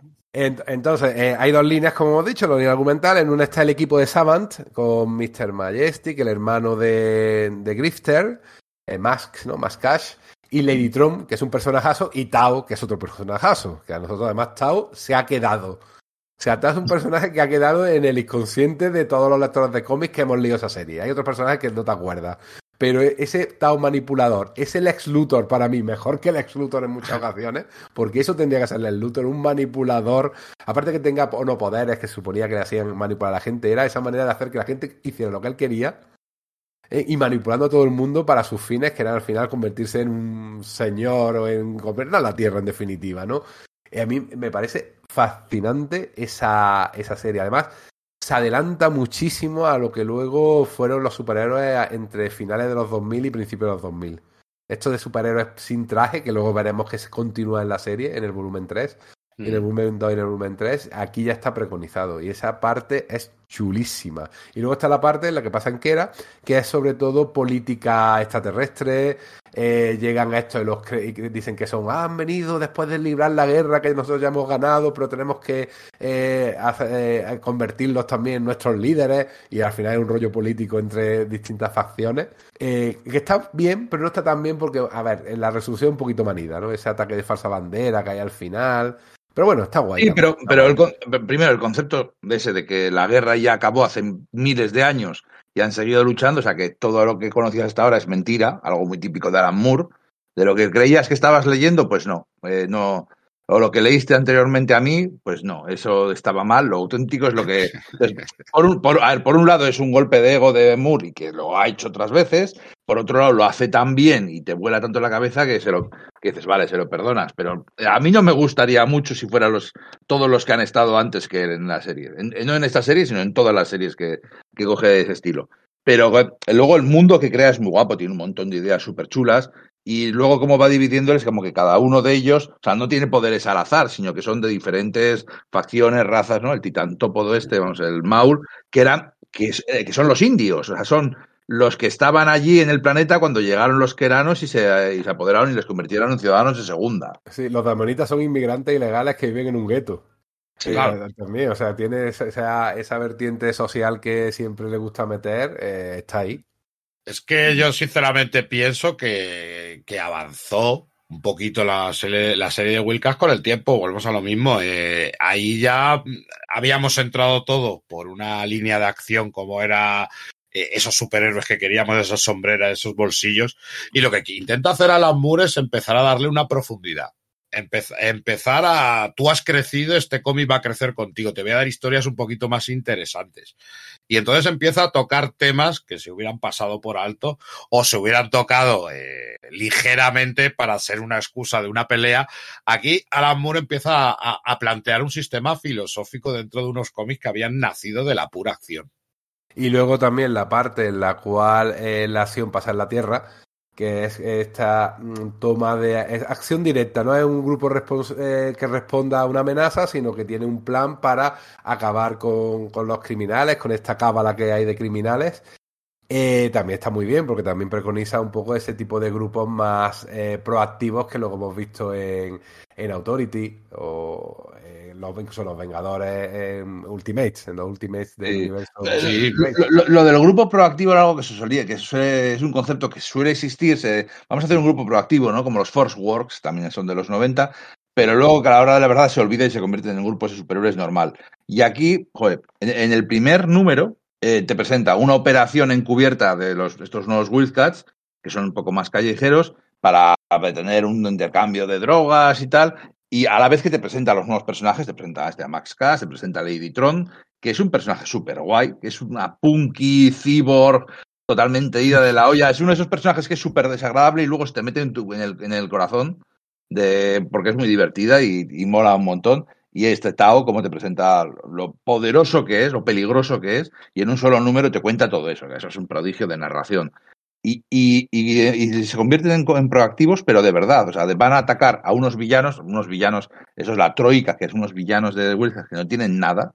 Son tres villanos grandes y poderosos y no tienen, es que no tienen ni personalidad, ni tenían, solo eran un robot grande, uno de lava grande y uno cyborg grande. No, no, no, no eran más que eso y les da en nada, en, dos paginitas les da personalidad y hace que se carguen a uno porque luego tiene el puntazo ese genial de, bueno, se cargan a, este robot, a este cyborg enorme, y en el siguiente número se juntan un montón de villanos para su funeral y atacan el funeral. Y es súper cerdo. Es algo que podría hacer Punisher, pero... Sí, sí, además, como dice, estáis rompiendo todas las reglas que hemos tenido cuando nos hemos enfrentado. O sea, es una cosa que, que siempre están ahí diciendo, bueno, eh, las peleas entre héroes supervillanos tienen unas normas, como antes tenían la guerra, ¿no? La guerra en el siglo, aparentemente, no tenía unas normas en el siglo XVI, en el siglo XVII. Eh, pues igual, aquí tenemos unas normas que no podemos, eh, tal día se respeta, tales momentos se respetan, y estos no lo respetan y la lían parda y crean una guerra peor de lo que querían evitar.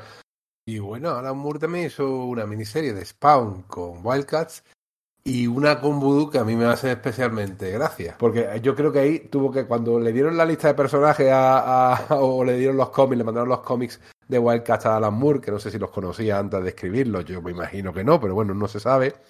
Cuando vio un personaje que se llama Voodoo, seguro que le interesó, ostras, Voodoo, magia, y cuando vio, se pone, esto no es nada de Voodoo, qué mierda es esto. no tiene nada que ver con el Voodoo. Pues es una historia en la cual, aparte de que, hombre, profundizaba en el pasado como bailarina de, de vudú, lo que hablaba sobre todo era de que se haga vudú por algo. Y entonces te mete ya ahí un poquito de. Yo creo que la investigación que ella había hecho en su momento para la cosa del pantano la volvió a, a, a verter ahí, ¿no? Y estaba bastante interesante me, me, gustó. Me recuerdo comprando esa miniserie en un, en un salón del cómic de Granada. Fíjate, tengo ese, recuerdo ahí por lo que sea. Y también miniserie de Grifter, que Grifter lo estaban metiendo en todos lados. Grifter era el personaje molón, de las pistolas, el guay, el gambito con pistolas. Y hizo Moore, hizo Moore una, una miniserie de Grifter. No, el Grifter ah. creo que la hizo, espérate, Steven Grant, el de Castigador. El Castigador. Sí, sí, Vale, vale, es que eso no me sonaba. No, no, no, no, no, ese no la hizo, ese no la hizo. Pero digo que había un montón de miniseries, aparte de Alan Moore. Vale, vale, perdona. Vale, es que he ido hilando, ¿no? Se va Alan Moore, acaba su etapa eh, y ya está, como él siempre suele acabarlo bien.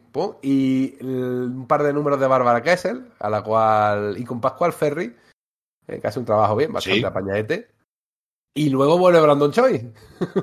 vuelve Brandon Choi con Jonathan Peterson, eh, otro, otro guionista que ha ido apareciendo y desapareciendo del mercado americano, que sobre todo se dedica a escribir novelas y tal, eh, que resulta que es una, sí que es una historia de, la Patrulla X, de viajes en el tiempo, de una organización eh, humana que quiere matar a todos los, todos los extraterrestres que hay en la Tierra, igual que esas organizaciones de puritanos que hay en la patrulla X. Pues de hecho se, llaman eh, los, se llaman los puritanos. Se llaman los puritanos, además, es cierto. ¿eh? Como la que, la que tendría Striker ¿no? en la patrulla X. Y que viajan en el tiempo, la típica historia de voy a viajar a través del tiempo para crear algún tipo de acontecimiento alternativo que haga que estos extraterrestres pues no estén aquí. En lo cual parece que no saben que eso no funciona así, pero lo hacen así y se tira 12 números insufribles eh, viajando a través del tiempo con personajes nuevos que, van muriendo además, o sea, los crean para ahí, van muriendo según van viajando hacia atrás en el tiempo y la verdad que es un poco rollo. Antes de eso hubo un, es verdad, un crossover con todas las series que eran ya un montón de, de del, del sello Wildstone, que era Fuego del Cielo. Sí, Five from Heaven. oye, hay, que admitir que, que, Moore ahí entra para jugar con, con, las reglas del juego, ¿eh? que coge la serie justo después de Wildstorm Racing y hacia el final de su serie, cuando está contando cuando está contando su historia de los, los del espacio vuelven a la Tierra y tienen que juntarse y vuelven rotos porque lo que les ha pasado les ha destrozado, eh, tienen que tienen que tienen que presentar la serie eh, unirla al crossover Wilson, eh, perdón, Fire from Heaven. Y lo utiliza bien, o sea, el tío no es, no va de estrellita, no va de soy Alan Moore y yo, a mí no me cambia, no, no, se mete en el juego de que la mm. serie sea parte del crossover y que sea parte importante y para cosas que pasan en el crossover afecta al cómic, a, su cómic de Wildcats y lo que cosas que pasan en Wildcats afectan al crossover, ahí están bien coordinados y está eh, como uno más y eso le honra. Y además, el primer número lo dibujaba Barry Windsor Smith. Mm. canalizando a, Jack Kirby, curiosamente, ¿eh? porque le ve ahí todo el Jack Kirby que hay debajo siempre de Barry Windsor Smith, ahí lo sacó, lo sacó mm. mucho, llamó mucho la atención, estaba muy guay ese, ese número, por cierto.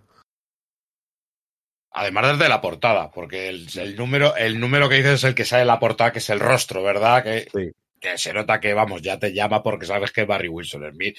Pero yo lo que decía ahí, digo, Alan Moore, es para analizar el Alan Moore que, estuvo haciendo series en, en, Image. Porque es verdad que siempre le tenemos con que nos va a hacer más gafapástico todo, ¿no? Nos va a hacer todo más intelectual. Pero lo que hizo en, en Image fue adaptarse. Le dio sus pequeñas pildoritas de personalidad, pero se, se adaptó bastante bien a lo que, al ritmo y a la dirección que estaba tomando la editorial con esas colecciones. Eh, en la serie acaba en el número 50 y vuelven a llamar a James Robinson y a él como buen profesional pues se une a Brandon Choi y a Jonathan Peterson y también hace una pequeña historia a Alan Moore para acabar eh, la primer, el volumen, el primer volumen de, la serie, que también dibujaban por ahí el propio Jim Lee o Trevis Shares, ¿no? Hacen pequeñas historietas de los personajes un poco para cerrar esa primera serie, pero es que nos hemos saltado un montón de miniseries ¿eh? que había de los personajes, e incluso, por ejemplo, hemos hablado de la que hizo Lee, que era más bien para rellenar un poco de huecos, pero había también eh, una que era un Special One, que le llamaron, que también contaba historias eh, sueltas aquí y allí de los personajes, que, dibuja, que escribía Scott Blottel. Eh, escribió, llamaron a Scott Blottel, que yo creo que acaba de dejar la patrulla X, y que parece que vamos recogiendo aquello que, que, ha funcionado o no en un sitio y, y ficharon a Scott Blottel, que ahora lo veremos cuando nos metamos en el volumen 2, y alguna miniserie de estas más que nos puede llamar la atención, mm, sacaron, por ejemplo, un número del número uno, una versión en 3D.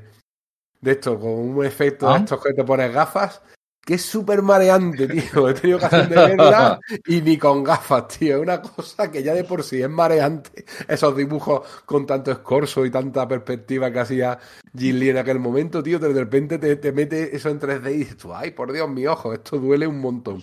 Hicieron un, un especial eh, de lo que llamaron el eh, concretamente el de Jelly era trilogía, luego llamaron la trilogía de Wildcat.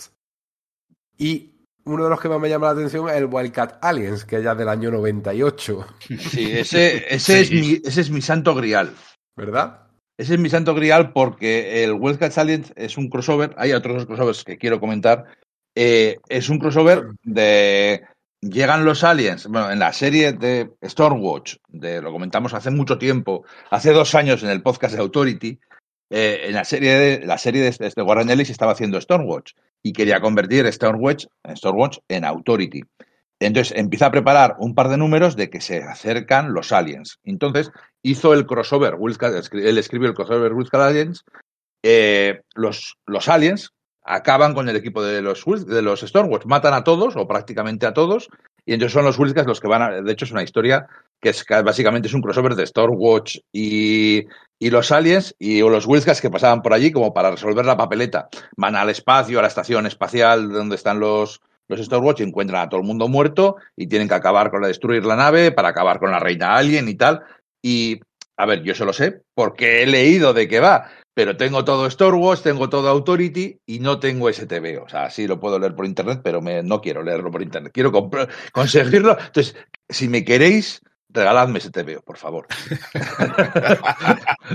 una, vez, una vez lo encontré, eh, pero había que comprar, venía con un pack gigante de un montón de cómics más. Digo, no, es que yo solo quiero ese. Bueno, pues cómpralo entero y véndelo tuyo. Digo, no, no, cabrón. No, lo peor es que Stormwatch muere fuera de cámara. Sí, sí, sí, sí. sí cuando empieza la historia, muerto. Sí, sí, sí. Una cosa. Pero bueno, vamos a ver qué mala leche, tío. Que, que, poco cariño por los personajes que él mismo había escrito, tío. qué cabronazo. O sea, fue decir, mira, en tu cara. Esto aquí lo publicó Biz ¿eh? en el año 99, porque la serie del año 98, pero la publicó Biz. hay, hay, hay, otro, hay otros dos crossovers que son muy, yo creo que son muy, muy importantes. Y uno es el el Wildcats JLA, que es un crossover con la Liga de la Justicia de Grant Morrison. Eh, mm, y, que escribe Grant Morrison y es yo lo tengo puesto en la colección de la de, lo tengo puesto en mi colección de la JLA de Morrison porque es una es una historia más de los es una historia más de viajes en el tiempo de, de la, de la Liga de la Justicia de Morrison en la que aparecen los Wildcats y que está súper guay. O sea, está escrita pues como, como está escrita la Liga de la Justicia de Morrison. O sea, unas historias imaginativas de bueno, ¿cuánto tiempo vas a tardar en, reparar esa máquina del tiempo? Es una máquina del tiempo, no importa cuánto tiempo tarde en repararla, porque siempre vamos a poder viajar a donde queramos, a cuando queramos ir y tal. Tiene un montón de conceptos muy, muy chulos. Es un crossover que, bueno, un crossover que le ocurre lo mismo que, por ejemplo, los crossover que tenía Planetary, ¿no? Que como juega con temas de realidades y como juega con esos temas, pues como que entra bastante bien luego lo que es en la continuidad de la, de la serie regular y puede actuar como un número más, claro. Una de las colecciones paralelas más curiosas, además bastante tempranas del año 94, es Wildcats Adventures, que es la versión de la serie de animación, de la cual, por cierto, hace parodia Alan Moore en su etapa, porque hay unos Wild, unos wild Dogs o algo así, una serie de animación que ven los personajes en la tele, y hubo serie de animación de, de Wildcats que yo no la he visto. Yo no sé vosotros si la habéis visto. Pues yo siempre supe de su existencia y dado que teníamos este programa por curiosidad, Amigo. pues eh, eché un ojillo, eché un ojillo, además está en YouTube, o sea que la podéis, le podéis echar un ojo por curiosidad, que, que ahí os vais a quedar en la curiosidad. Eh, a rebufo del éxito de, de la serie de, de, de X-Men, eh, 92, pues se crea esta serie de, de Wildcats de animación, que la verdad es que en cuanto a producción de animación eh, queda bastante por debajo de, por ejemplo, lo que vimos en X-Men Adventures, que también en su día, eh, la primera temporada y la segunda temporada distan bastante de calidad de animación de lo que fueron ya las últimas. Y, Wildcats recoge ese relevo, ese relevo de decir, vamos a, a tirarnos a, a, darnos a conocer entre los chavales en el campo de la animación que conozcan la historia, a ver si se acercan con ello a los, a los cómics.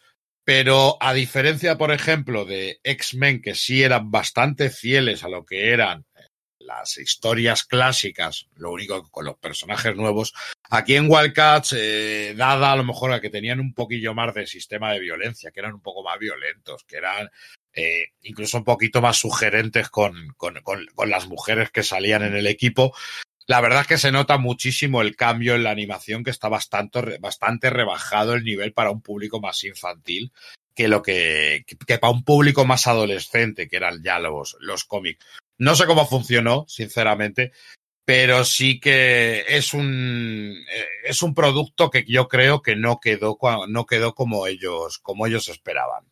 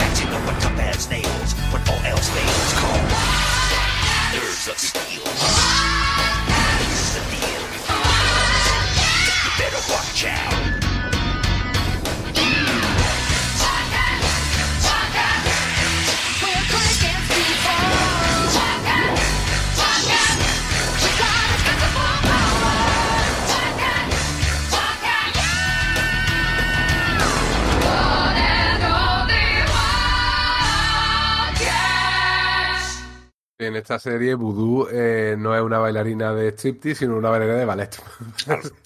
Claro. es un ejemplo de, cómo rebajan el tono para que sea para, para niños. Y la serie de cómic, pues la escribe Jeff Marriott, que es un escritor que ha aparecido y desaparecido. Es un señor con bigote que tiene cara de sheriff de pueblo de Arizona, que sobre todo lo que hace es novelas de equipos de policiales bastante fachas, la verdad, hay que decirlo. Es así, ¿no? Porque todos estos tíos que le ve el nombre y dices tú, oye, ¿qué ha, sido esta persona? ¿no? Pues está ganándose bien la vida escribiendo ese tipo de novelas de thriller y, policíacas. No, es una curiosidad esta serie de, animación.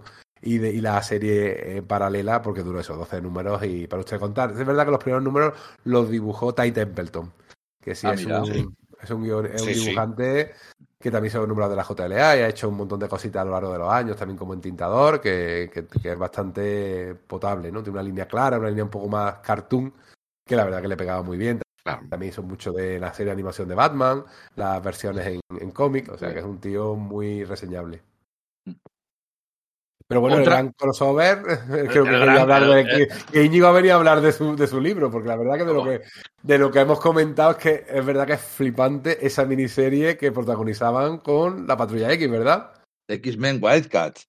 Es lo primero que me leí para preparar el podcast. Digo, me cogí todos los tebeos, los puse encima y dije, esto es lo que me apetece leerme. Eh, claro, o sea, todo el mundo esperaba a ver a Jim Lee dibujar a la Patrulla X e, y sí, pero no, hicieron algo diferente.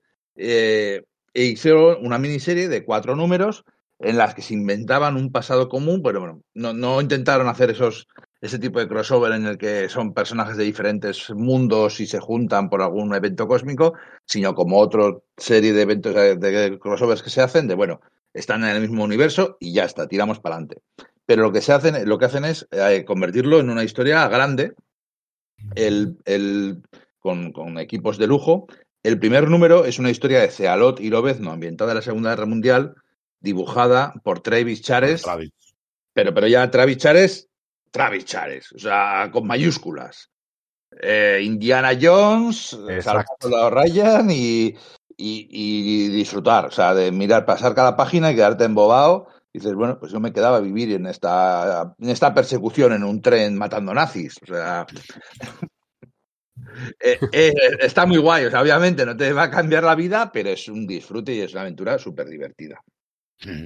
El segundo número lo dibuja Jim Lee, curiosamente, que en vez de volver a su patrulla X, por decirlo así, hace una historia de la patrulla X original en los 70, protagonizada sobre todo por Jim Gray, y por Grifter. Y es pues una historia, casi una comedia romántica, una, una de esas de chico conoce chica y corren una aventura loca. Pasa que son Jin y, Grifter eh, corriendo historias ahí por Australia y por eh, Hong Kong y sitios por el estilo, y que está muy divertida. Sí. Y que juega con la tensión sexual de los dos personajes, ¿no? De, que rompe un poco ese de Jean Grey de, Cíclope, pues eh, aquí vemos que, ha tenido otros intereses anteriores. Ha tenido su, exacto, sus picorcillos y sus cosas. Pues tenía, es muy James Bond, es muy James Bond. Pero de hecho aparece, que claro, lo hemos comentado más de una vez, como Jim Lee, eh, Nick Furia es un personaje fetiche para él.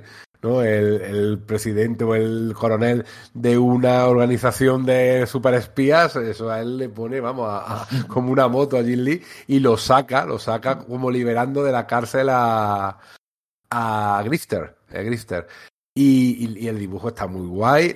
Eh, hacen una portada a Neil Adams, o sea, ya, le pagan a Neil Adams para que haga una portada, eh, porque claro, como utilizan la patrulla X de su etapa, de la que él hizo con, con Roy Thomas, pues, oye, pues un bonito homenaje. La portada está bastante chula y está guay, está guay. Está en un cómic también que está muy, muy guay. Y luego el tercer número ya pasa con, en la patrulla X de, de, los años 80, que lo dibuja Paul Smith. Otro que también ha aparecido no, no, lo dibuja Adam Hughes. Adam Hughes. Adam Hughes, sí. Adam Hughes, la portada, si es de. Eso es verdad, sí, la portada sí es de Paul Smith, ¿verdad?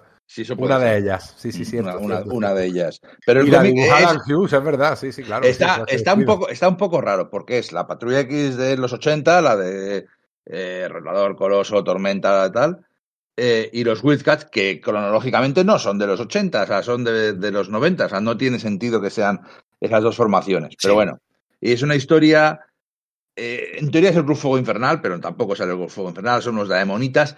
Eh, a nivel de historia seguramente será más floja, pero claro, tiene Adam Hughes dibujando a todos estos personajes en un montón de viñetas súper guapas y de esas historias que de esos momentos que se te quedan grabados, ¿no? De, jo, este momento de Warblaze atacando a Rondador, eh, por supuesto las chicas guapas, porque Alan Hughes dibuja a chicas guapas como nadie, eh, escenas de acción súper over the top, está, está, está curioso.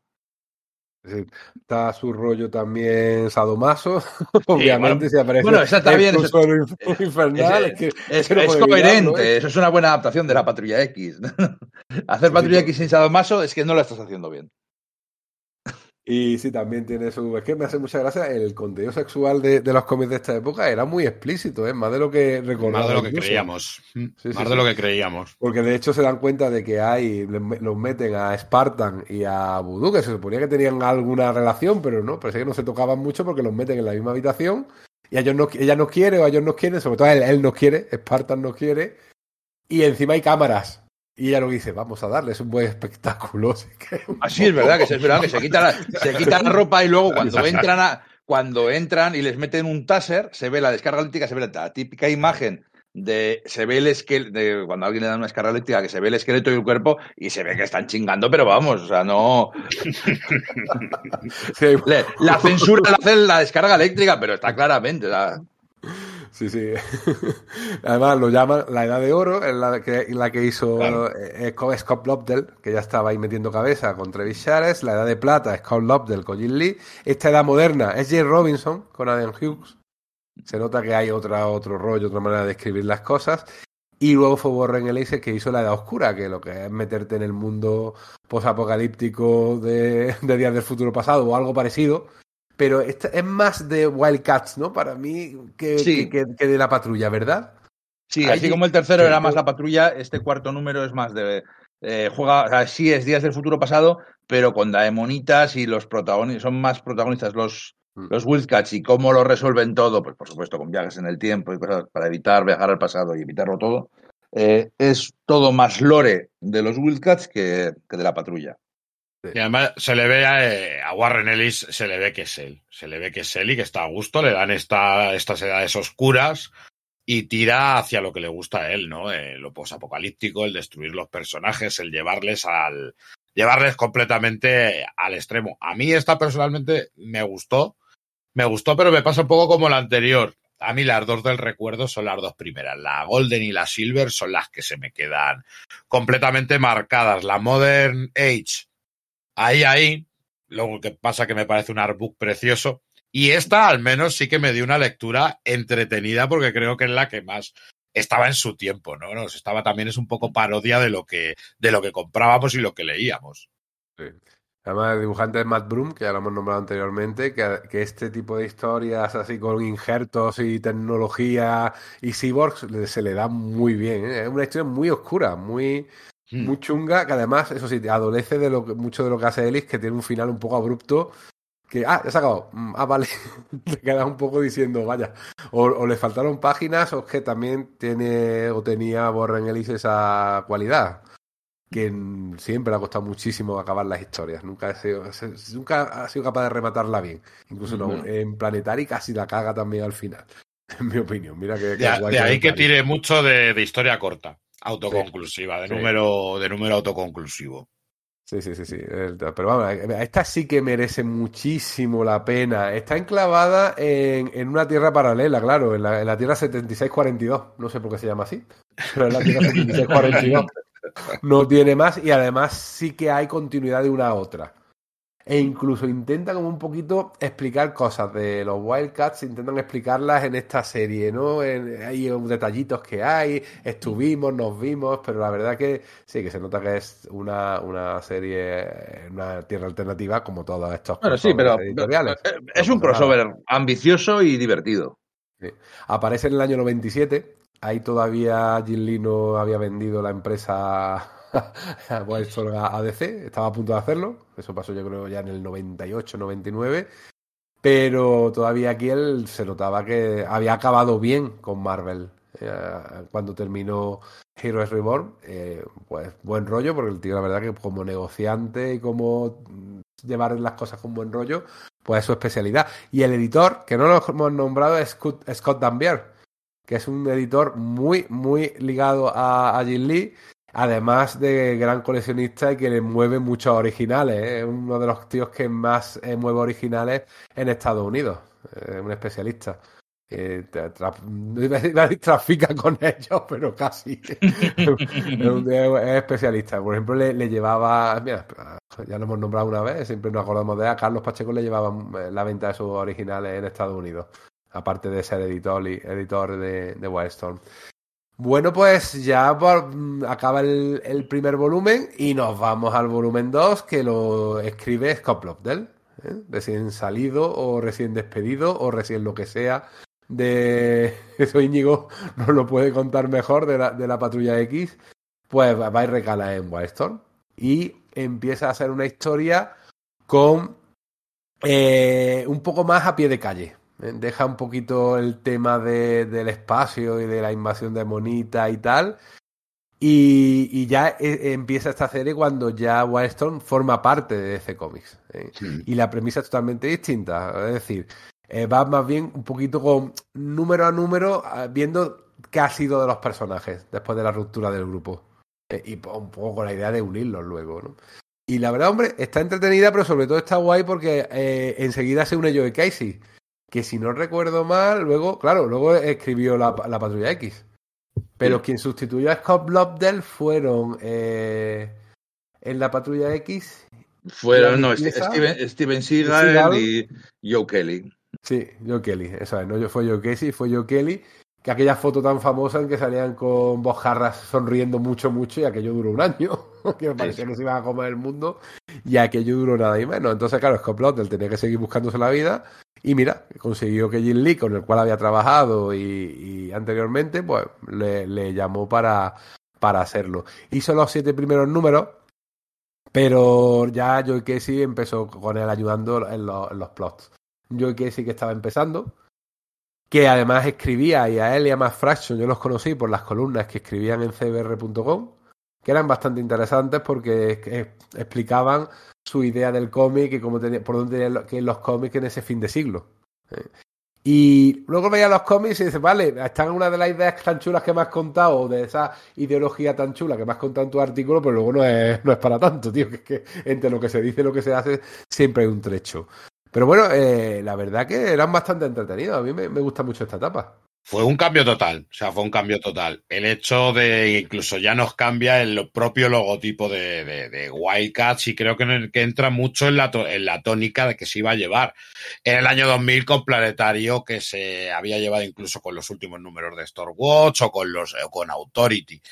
Nos intentaba hacer el cómic de superheroico más realista dentro del realismo que se puede dar en un cómic superheroico, pero nos lo hacía más, como tú bien decías, más a pie de calle, importaban menos los uniformes, importaban menos los, eh, los poderes y nos hacía que, un crecimiento de los personajes, ¿no? Nos dejaba ver ese crecimiento de los personajes y cómo interactuaban con un mundo que era mucho más próximo al que, al idílico que se mostraba anteriormente en lo que era el, el cómic de superhéroes convencional y en los Wildcats de los 90.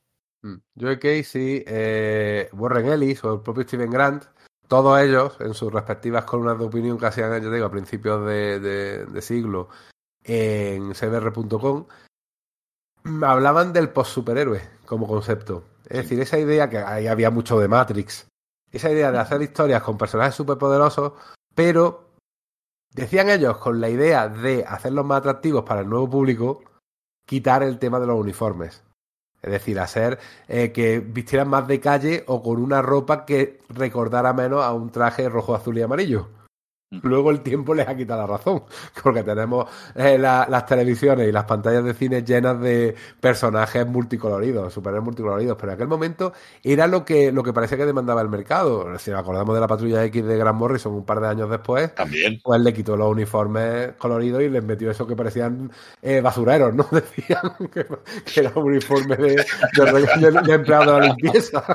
Además, con una raya así amarilla fosforito para que se me viera de noche que se viera bien.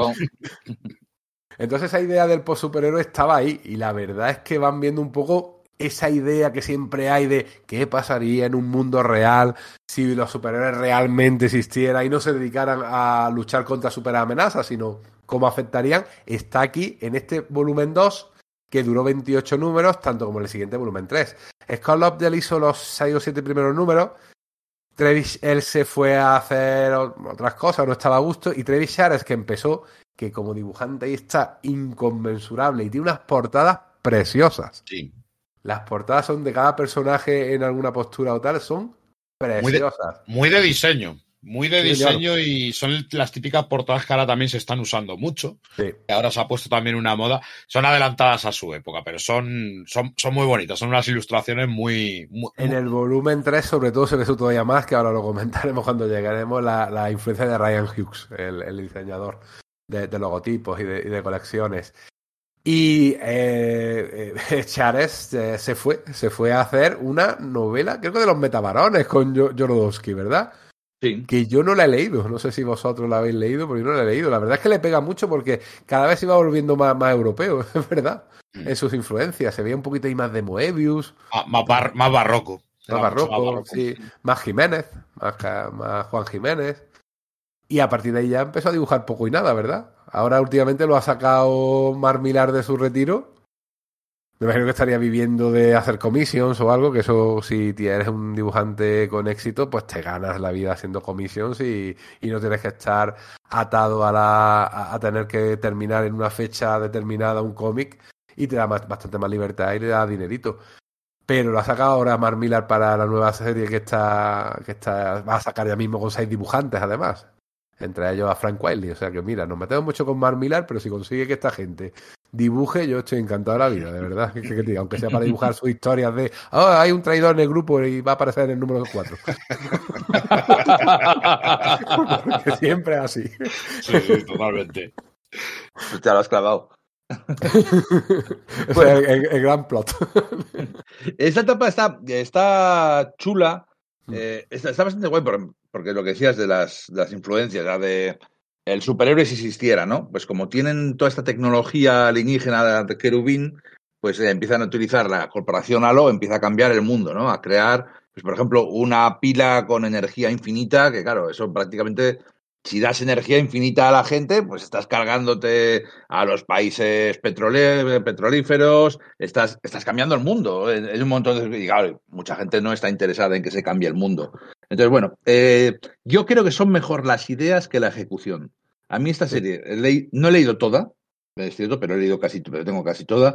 Tiene buenos momentos, tiene algún número de de Steve Dillon ya otra vez, ya Steve Dillon que ya no, bueno, pues donde Steve Dillon cobrando, por decirlo así, pasaba por allí a cobrar. Eh, pero bueno, tiene, tiene buenas ideas y encima está eh, Son Phillips. Está Son Phillips, que es, que es, que es una máquina que para ese retratar ambientes sórdidos, porque además empiezan a moverse mucho, Grifter va sin máscara, va sin traje, es un tío con dos pistolas que se mueve entre el mundo de espías, FBI, eh, mafiosos, delincuentes, eh, todo ese, ese, es- eso que, asociamos a, a Travis Chares ya está aquí. Esa forma de narrar las, las escenas de acción, los mundos sórdidos, los bares, el alcohol y las drogas, todo eso ya será aquí. Aún así, yo creo que a Casey le puede un poco la inexperiencia. Eh, tiene buenos momentos, tiene buenas ideas, pero le falta algo de punch. Le falta un poco pensar a lo grande al final, quiero decir. Pero bueno. Sí, aquí además, si, recapitulamos un poquito el, argumento de toda esta etapa, empieza con pa, cuatro personajes. Está Grifter, está Spartan y está Emp, que resulta que se ha convertido en un auténtico Emp, en un auténtico duendecillo, porque esa es su forma verdadera y lo que quiere es trascender como Lord Kerubin. O sea, es una cosa muy espiritual, pero necesita que lo maten. Necesita que su enemigo, que es un tal Kenyan que crean para la ocasión, le mate y todo va alrededor de ahí. Al final, pues, de aquella manera consigue eh, su objetivo, trasciende y desaparece. Es lo que habéis dicho antes, era quizá el personaje más soso, el que menos recorrido tenía y por lo menos le dieron un final un poco original. La verdad que está, bueno, este tiene, tiene gracia. Y eh, falsean los papeles y hacen que Spartan se convierta en un sobrino que aparece de la nada. y hereda la empresa Halo. Y a partir de ahí cuando empieza el tema corporativo. Como diciéndote, vale, esta gente hasta ahora han sido militaristas. No, no, no, no. Si tú quieres dominar el mundo, tú no lo haces vía militar. Lo haces vía corporaciones, vía empresas. Y convierte a Spartan en un empresario visionario. Que realmente no tiene ninguna idea. Porque esa pila la inventa un tal Noir, un, un traficante de armas gay, francés. Francés, sí. Do- do- tres- dos de esas tres cosas están mal, ¿vale? Lógicamente, ser francés y terrorista de armas, pero presenta lo que como un villano bastante eh, voluble, eh, que ves que no es trigo limpio, pero que él usa porque tiene unas ciertas habilidades eh, realmente útiles para sus eh, intereses corporativos, pero acaba siendo un traidor como, como no se esperaba, y es el que crea la pila. Ujú. O sea, Sí, no tiene carga. la idea, se lo Y carga, se lo, se lo acaba- y- y se lo carga porque de hecho se fusiona, de hecho se convierte en un personaje que ya no es Spartan. no. Spartan, Spartan era una historia, tiene una historia, es, es un robot al servicio del Orem y es- el- empieza siendo el típico personaje de, oh, soy un robot, pero tengo sentimientos humanos, que me gusta la chica esta. Y luego, pues bueno, vemos como en- cuando va a Kera, vemos que es una línea entera de robots iguales. De hecho, cuando van a Kera, su viejo cuerpo era un personaje que cuando moría podían descargar su conciencia en un nuevo cuerpo y seguía, ¿no? Haciéndole básicamente inmortal. De hecho, su cuerpo herido se queda en la Tierra y se une a Starwatch y cuando llegan a Kera descargan su conciencia en otro, en otro cuerpo. Eh, luego Alan Moore, eh, aprovechando el crossover, nos dice que eh, sus pautas, por decirlo así, en, términos Marvel, sus pautas cerebrales eran las de John Colt, un viejo héroe de la Edad de Oro. Entonces ya se empieza a convertir, es bueno, sí, era, que era, que era ¿no? un viejo héroe de la Entonces ya es como una mezcla de Capitán América, Cíclope, La Visión. Pero es que cuando llega a este punto, que se hace pasar por sobrino de. por sobrino de. mm, de Marlowe, de, mm, de Lorem, eh, se fusiona con Boyce. Entonces es que ya es un patiburrillo, ya es, es básicamente un dios, es, un, es una mezcla del Doctor Manhattan y de Ozymandias como señor corporativo que cambia el mundo y que tiene planes teóricamente buenos, pero que, eh, con, con ciertos problemas morales, y, y no es que no tiene absolutamente nada que ver con Spartan. Ya es otra, es otra cosa totalmente diferente, que está guay, ¿eh? Eh, igual Spartan tenía el recorrido que tenía, pero a mí siempre, siempre me gustó, entonces me fastidia un poquitín, porque ahí se vuelve muy antipático. Sí, además tiene mucha gracia porque en, un- en cierto momento se dan cuenta que crean una batería para coches, también una batería. El coche sigue siendo de explosión, de motor de explosión, de motor de combustión interna, y se dan cuenta que cuando el coche se queda sin gasolina sigue andando gracias a la batería, porque la energía que utiliza, porque patatas raras de ciencia ficción, sigue utilizándose. Y tú piensas, mamá, yo, Casey, ¿tú no has pensado que se puede, que puede haber coches eléctricos? O sea, en aquel momento, o sea, no piensa que pueda haber un coche eléctrico, sino piensa que hacemos una batería para un coche de toda la vida, que por lo menos la batería no se gaste como se te gasta y te deja siempre tirado la batería del coche cada tres o cuatro años. O sea, no, ahí tenía muy poca visión y sin embargo ese accidente hace que creen un coche eléctrico, que es el momento, eso pasa ya en el volumen 3, en el cual, del cual habla, habla Onda Íñigo, que cambian el mundo. Eh, Porque si ya creas el- un tipo de energía que no depende de los combustibles fósiles, y fíjate lo adelantado a su tiempo que estaba, ya está- se está hablando de todo eso, pero no es el, el machaque obvio que tenemos hoy en día con el tema del cambio climático, ¿eh? ni el hecho de que hay que buscar nuevas fuentes de energía y que leamos hace poco una noticia sobre la fusión nuclear para un poco intentar encontrar una fuente de energía que no dependa de los combustibles fósiles que han hecho que nos estemos cargando el planeta ya sí. O sea, que es curioso cómo se, a- eh, se adelanta a todo el estado actual de, de opinión y todo el estado actual de cómo vemos el mundo. En medio, pues John Phillips hace un dibujazo, es lo que te digo antes, el tipo de dibujante que, por ejemplo, a, a Voodoo la dibuja súper guapa, pero no es un fetiche, no es un personaje fetiche, sino una tía guapa, guapetona, ¿no? y ahí. Y además crea un poco de rollo entre ella y, y Warblade, ¿no? Un poquito allí, no Maul, y Maul, perdón, y Maul. Es un poquito ahí de tensión porque comparten, él, él la acoge a ella en su casa, él está haciendo experimentos un poco para eh, quitarle la condición de, de Daimonita, porque tenía problemas, que se transformaba en ciertos momentos en un monstruo y tal. Y aparece un asesino en serie con superpoderes. ¿Veis? Otro ejemplo más de esto del, del post-superhéroe, porque el tío no tiene traje ni nada, es un tío normal y corriente, que es un ligón, eso sí, y que va matando mujeres que tiene apellido Marlowe. Porque tiene una obsesión con, con Jack Marlowe que mató a su, a su padre. Entonces, porque lo que sea, mata a mujeres con el apellido Marlowe. ¿Qué pasa? Que Voodoo utiliza una tarjeta de la empresa a nombre de Marlowe y va por ella. Y la verdad que lo que pasa es muy chungo, ¿eh? Muy turbio. O sea, tiene una última viñeta esa, vamos, no sé si... bueno, un poquito, hemos hecho ya bastante spoiler, como siempre, Sí. nuestros nuestros o sea que no lo voy a decir, le, le amputa las piernas. o sea, y ve una última escena en que deja ciego a, a Maul, que está eh, tentando y coge la pierna y dice, oye, ah, te, te he encontrado. Y es la pierna suelta ahí. Y el cuerpo está en en- al otro lado de la habitación. Es una cosa súper terrorífica que te quedas, pero ¿qué ha hecho aquí? O sea, y te crees más eso que que la hubieran matado. O sea, sabes que la mata y dices, ah, la resucitan. Pero la dejan amputada y dices tú, oye, ¿será posible? Pues no. Al final, gracias a sus poderes, recupera las piernas. Sí, bueno, tarda un tiempo, pero sí. Un tiempo, pero está guay, está guay, está bien porque eso son historias más a, a ras de, de tierra, están bastante, bastante bien. Eh, además, en paralelo, Joey Casey hizo una serie que a mí me encanta, que es el Mr. Majestic. Sí. Esta, esta serie del Superman de Wildstorm que hemos eh, nombrado ya antes un par de veces, cuyo primer número es en el cual cambia todo el sistema solar para evitar un- que llegue Galactus, básicamente, y acabe con, con la Tierra. Eso lo firma Grant Morrison y se queda a gusto, ¿eh? Total. Tiene una idea buenísima. La, serie, la serie es de Casey y, y Ed McGuinness. McGuinness había hecho, había hecho... El, odi- el odiado por algunos de nuestro podcast, Ed McGuinness. No, jo, es que, es que yo, también yo también lo odio, pero aquí no puedo odiarlo. Aquí está de Está puta guay. madre. Sí, es que, señor. de hecho, esta serie, haciendo Superman, les valió a los dos que les ficharan para hacer Superman. Es correcto. Porque es así, hacen, hacen Superman. Eh, no es ese Majestic tan duro, señor de la guerra espacial, sino básicamente son historias de Superman.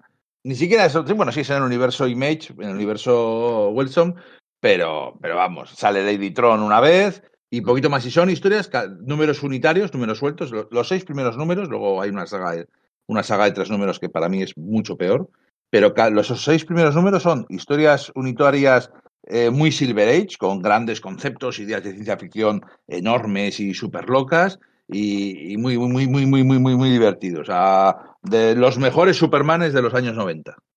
Sí, sí, sí. Sin, sin duda alguna. Eh, la serie acaba en el número 28, pero no ya por falta de ventas, que no iban mal, sino por darle un. Eso, llamar la atención sobre la serie, darle un nuevo, una nueva dirección, con Joey Casey también. Pero antes eh, hicieron también algunos especiales en Wildstorm que eran Wild Times, que eran versiones. Eso me lo llegué a comprar y luego cuando dices tú, ¿y qué haces esto aquí? Que eran versiones en el oeste. ¿Por qué compré esto? ¿Por qué ¿Por qué compré esto? esto? Dios mío. Qué bueno que no estaban mal, pero que tampoco eran un poco en otros mundos, ¿no? Era un poco coger Sí. los personajes y meterlos en. Te- Tenían que hacerlo. Tú tienes estos personajes, pues tienes que hacerle todas estas cosas. Y una de ellas es versiones alternativas en otra época temporal. Y ya está. Tampoco tenía mucho más eh, enjundia.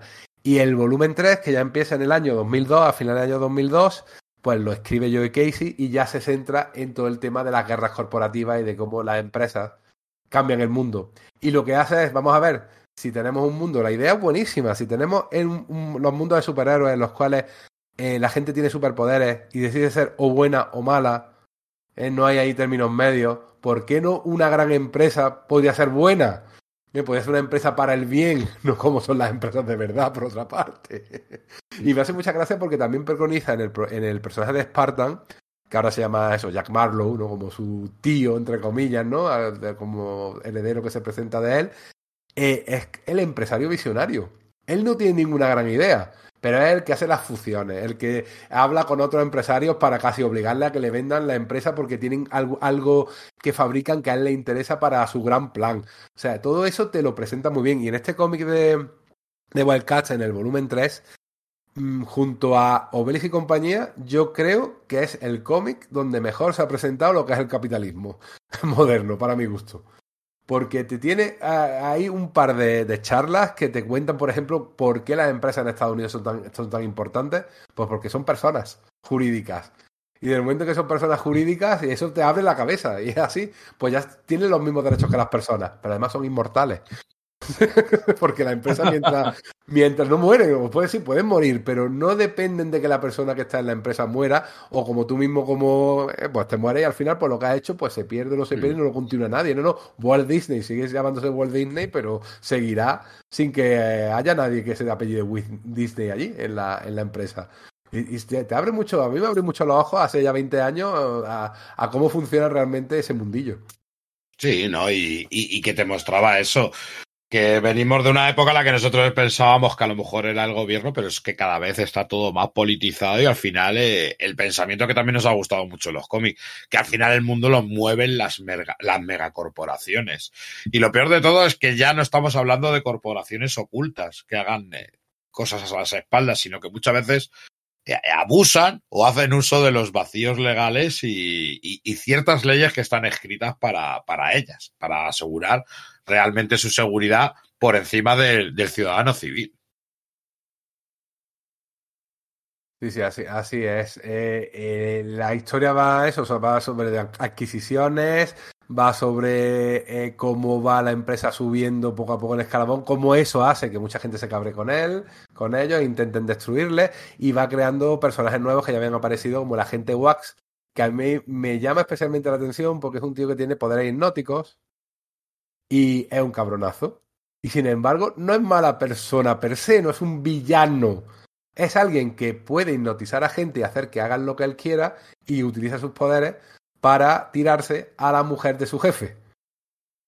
O sea, es una cosa súper turbia, es un violador. Es un violador. sí es mala persona, no jodas. El, eh, el, problema es que luego todo lo demás que hace no es de mala persona.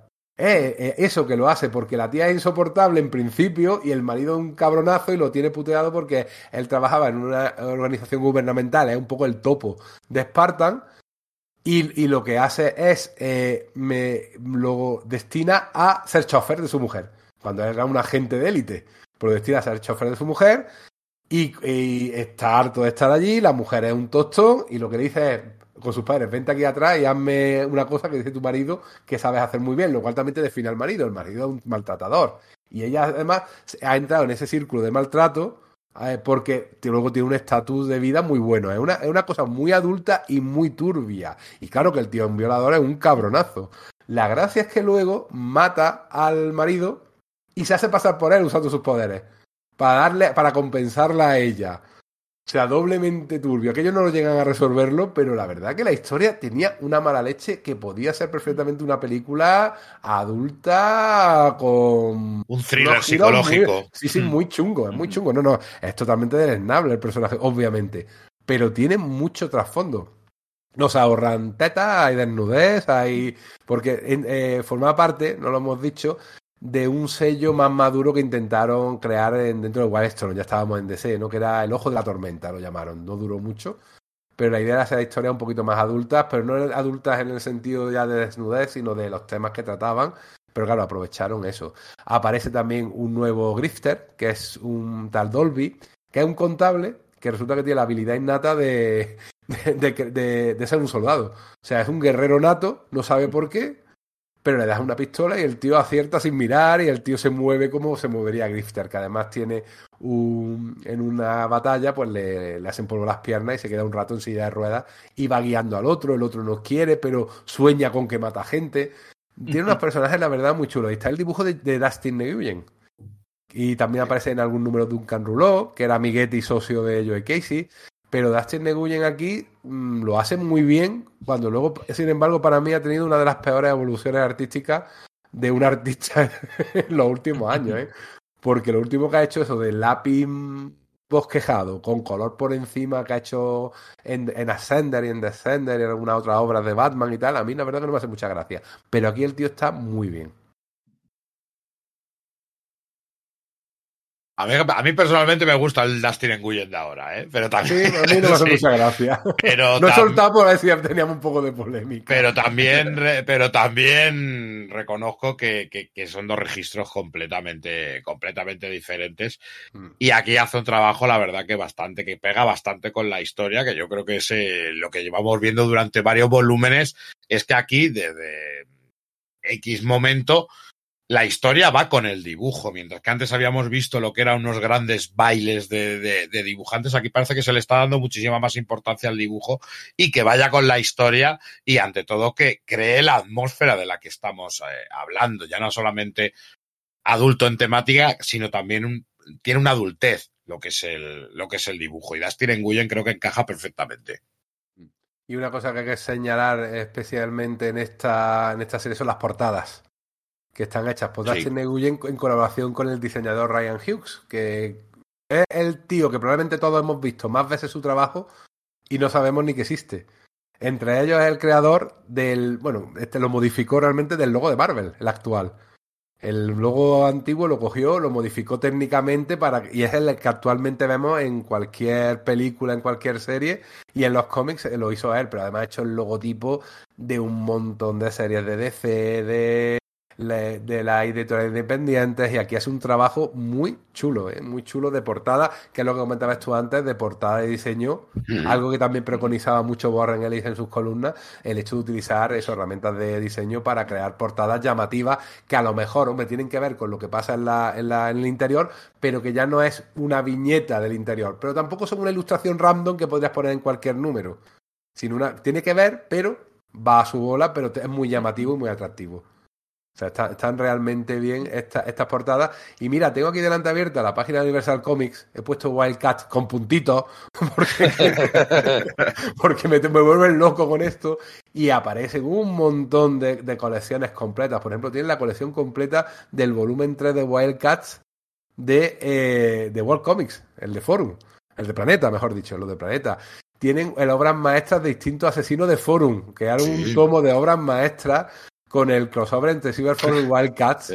¿Qué forma, que, que, que está ¿qué guay. ¿Qué forma de, está guay, pero qué forma de manchar el nombre de obras maestras. tenemos, el, tenemos, el, Born Again, la muerte de Fénix y el instinto asesino. Sí, porque además es que salió, no es de los antiguos, o sea, no es de los modernos, ese salió ahí. Con su logo de Forum, además. Sí, sí, ¿eh? sí.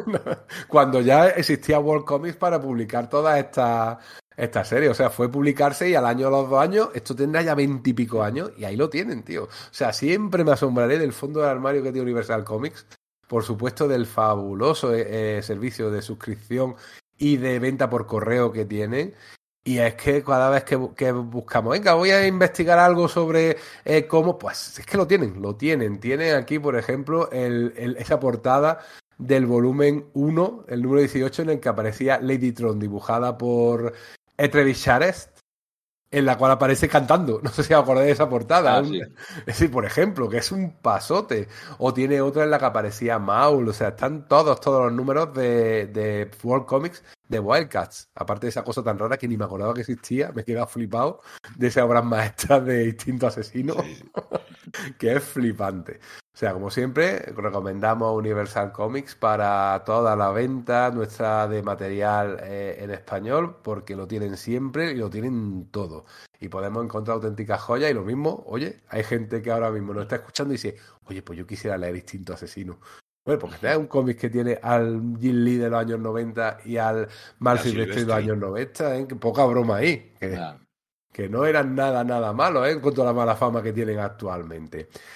Este volumen 3 acabó en el número 20, ¿no? lo escribió todo entero Joe Casey y eh, aparte de Dustin Neguyen que duró 15 números, 15 y 16 números, luego tuvimos un número de Francisco Ruiz Velasco que estaba regular y un número de Pascual Ferri, el número 18 americano, que es un pasote. Es un número todo de acción, una acción muy Matrix, hay que decirlo, pero el tío está ahí tremendo, yo, eh, Pascual Ferri. Y luego ya los últimos números lo hizo con su colega Dan, Duncan Rouleau, que forma parte del estudio que tienen en común con el que crean pues esos series de televisión, diseño de personajes, que es con lo que realmente Joe Casey pues se está ganando la vida. Con ese estudio de, de creación sí. de personajes y, los de, los de Benten. Exactamente, que es su, su, mayor, su mayor éxito. Eh, acaba el volumen, ese sí por falta de, de, ventas y la verdad que acaba muy precipitado. Porque durante toda la serie, en paralelo a todas estas luchas corporativas, eh, hay un, una línea argumental en la cual Zilot va cazando codas, va decapitando codas, ¿eh? no tampoco a sus compa antiguas compañeras que ya están en plan rebelde y en plan la mano, son como la mano, ¿eh? un grupo de asesinas a, con la, a la mano pero con escote. Exactamente, están buenas todas, todas con pinturita en la cara y tal, y ella va matándolas una por una. Curiosamente, pasa dos o tres veces que siempre las descubre en medio de un atentado que están eh, a punto de, de hacer. Pero siempre lo hacen, o sea, siempre matan a la persona que le van a matar y luego llega ella y las mata. Vamos a ver si lo llega un poco a tiempo, tío, antes de. Qué torpe, qué torpe, tío. De verdad, tío, tiene gracia que le pasa dos o tres veces porque le piden un poco la escena. Esto se hace un poquito largo. Sí tiene interesante que ella y Grifter se reencuentran. Eh, eso está guay, porque la verdad, como estos personajes, si los has seguido, pues te sabes que tienen una historia en común, que tuvieron un rollete, que ella le entrenó a él. Él no sé en qué circunstancia, ella es inmortal, él no. Y no recuerdo haber leído ninguna historia en la que eso apareciera, que lo mismo existe, pero no ha caído en mis manos. Pero yo la puedo imaginar como una historia en la que él era un niño y ella lo recoge. Eso hubiera estado guay que lo hubieran contado, pero no nos lo cuentan. No, no, pero él, ya había sido del Team 7, ¿eh? cuando entrena después de que él ya sea un soldado veterano. Ah, vale. O sea que se encontraron allí y fue, lo entrenó cuando ya era. Vale, vale, vale. Pues entonces mi, mi headcanon no, no, es, no, no es válido. es una lástima.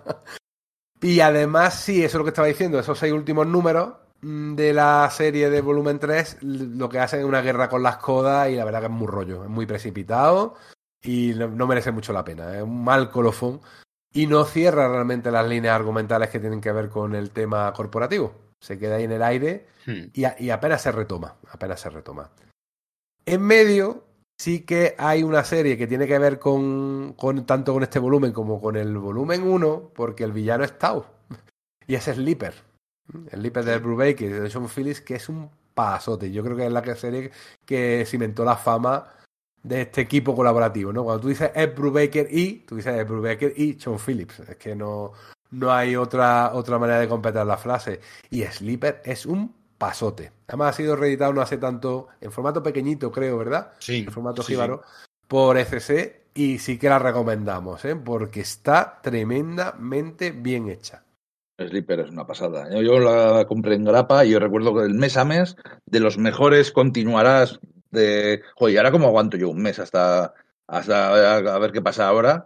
Eh, es que es muy buena. Es que es muy buena. Es una, una, historia de típico infiltrado en una organización criminal que tiene que hacer cosas que llega un momento en que no sabes, él mismo no sabe si es un criminal ya o deja de ser un infiltrado. Está, está, está muy potente, pero además, con, con, poderes.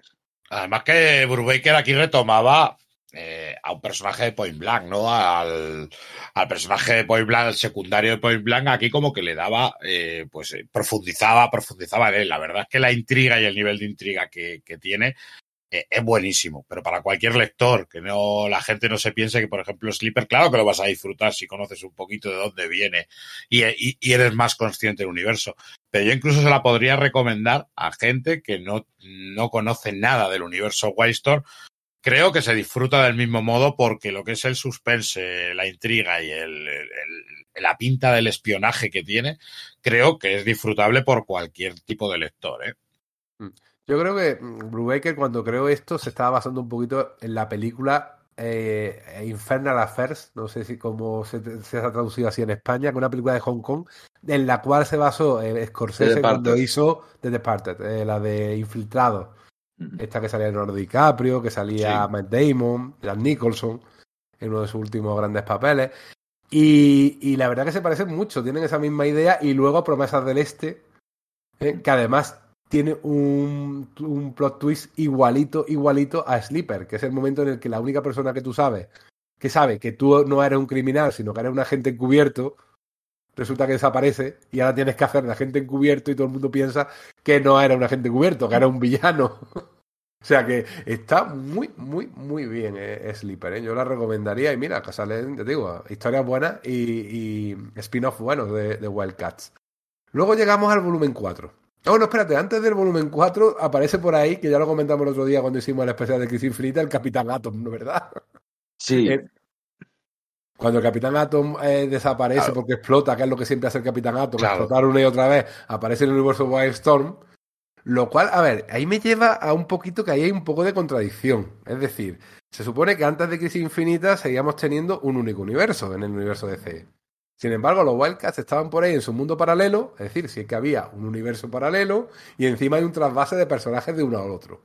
Y eso es antes de Crisis Infinita, porque es en Crisis Infinita cuando vuelve del universo Sí. Wildstorm el Capitán Atom. Es, es verdad, de hecho, de hecho también eh, hay otra serie de Mr. Majestic que escriben Dan Andy Nani, eh, que empieza con Superman trayendo a Mr. Majestic, porque Mr. Majestic, eso sí que no sé dónde había sido, había acabado en el universo DC y había sido un tiempo casi secundario en las series de Superman. Y entonces esa serie empieza que por fin el Erradicador y él consiguen devolver a, a Majestic al universo Image, al universo Wellstone, perdón. Y, y- pero claro, es que no, no casa con absolutamente nada. Corramos un tupido velo. Sí, casi mejor. Casi mejor. Y, y bueno, pues eh, había, había ya unión entre los universos, ¿no? Que era que no. Eh, y en 2006 llega Grant Morrison. Y Grant Morrison iba a hacer 12 números de Wildcats, en principio dibujados por Jim Lee, de los cuales solo salió un número. Y la culpa es exclusivamente de Jim Lee. O sea, incluso había un segundo número escrito por Grant Morrison que luego se publicó, lo llegó a publicar DC, pero a Jim Lee parece que no le cuadró, no quería, y, Grant Morrison tampoco quiso seguirla así, no tenía un dibujante relumbrón como Jim Lee, y ahí que se quedó. Y hombre, lo que hace bueno es que utiliza todo lo anterior e intenta hacer una nueva historia muy grande, muy de gran invasión extraterrestre que vienen, que van a arrasar la Tierra, tenemos que estar preparados, y a su vez retoma los personajes como lo había dejado Joey Casey. Era interesante, y sobre todo es interesante porque el guion del número 2 es que yo creo que es que se lo inventa. Yo creo que este iba a ser el guion del número 2, luego es mentira. En el número 2 aparece un personaje, he tenido ocasión de leerlo, que era como Margaret Thatcher. Obsesión que tienen todos los autores ingleses con que Margaret Thatcher sea la villana. Me parece bien, es coherente.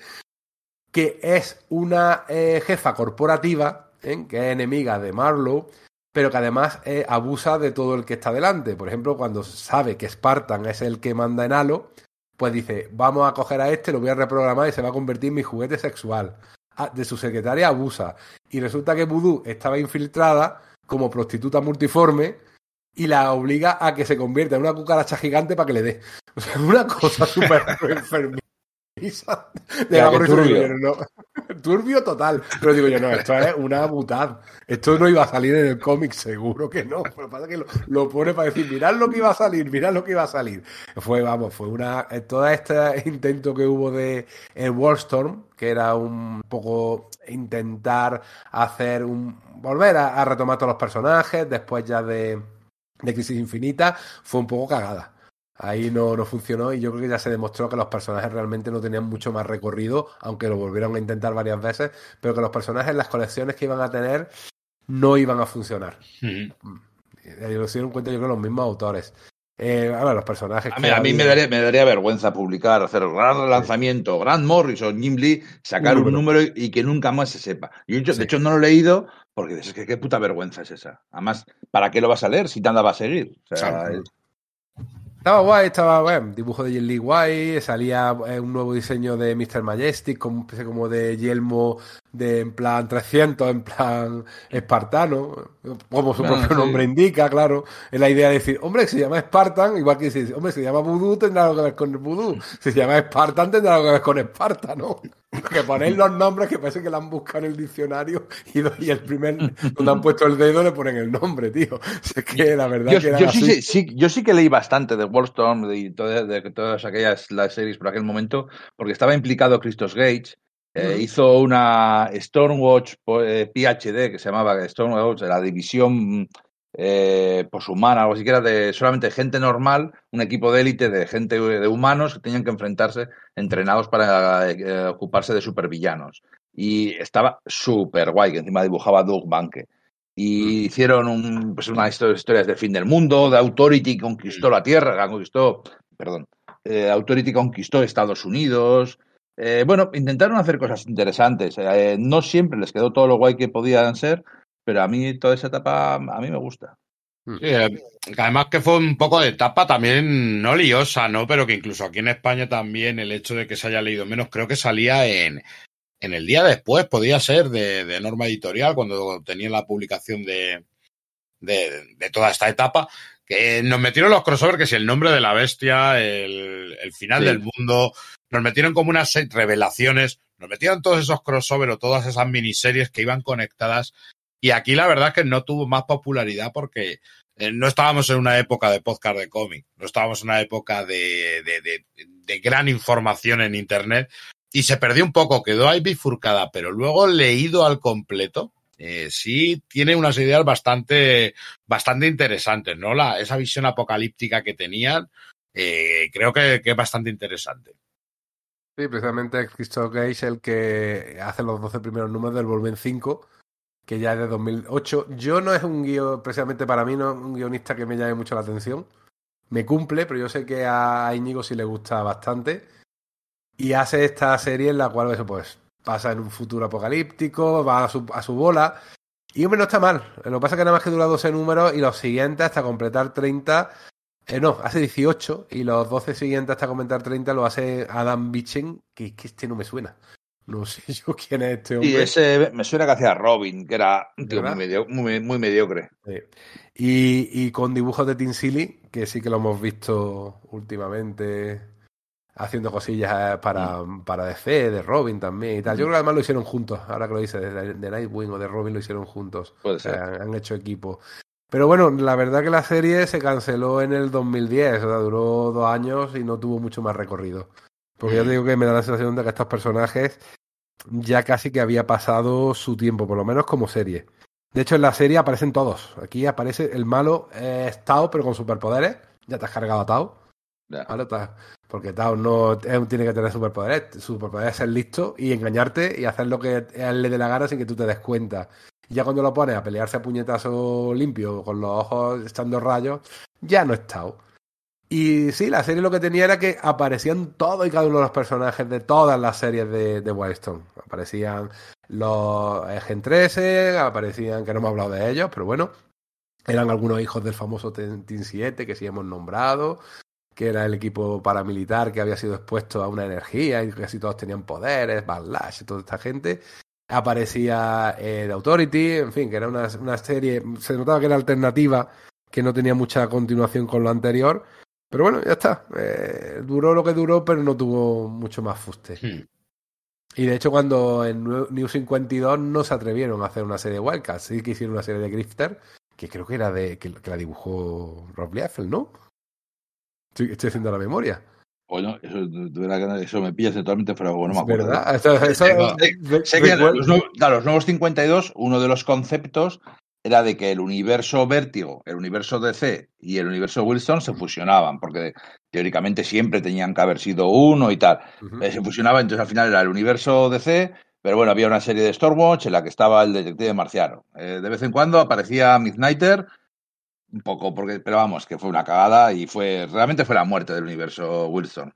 Sí, sí, sí, lo, eh, dibujaba el Rob Liefeld, que sabemos que en aquel momento eh, hacía tres y cuatro colecciones, tío. Es que cómo puedes esperar que algo funcione.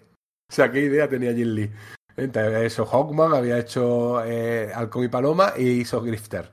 Eh, con esas pistolas tan amorfas que el tío no aprendió a dibujar pistolas, así lo mate. Es que acá estoy viendo una ilustración y sí, sí, sí, sí, era puro, puro la Eiffel. O sea, eran ya que yo languidecía y, y, poco, han ido apareciendo aquí y allí. Sí que le han dado mucha preeminencia, pero claro, le venían de Authority y de Stormwatch a Midnighter y Apolo, ¿vale? Además, como pareja oficial gay del universo de fe, pues bien, guay.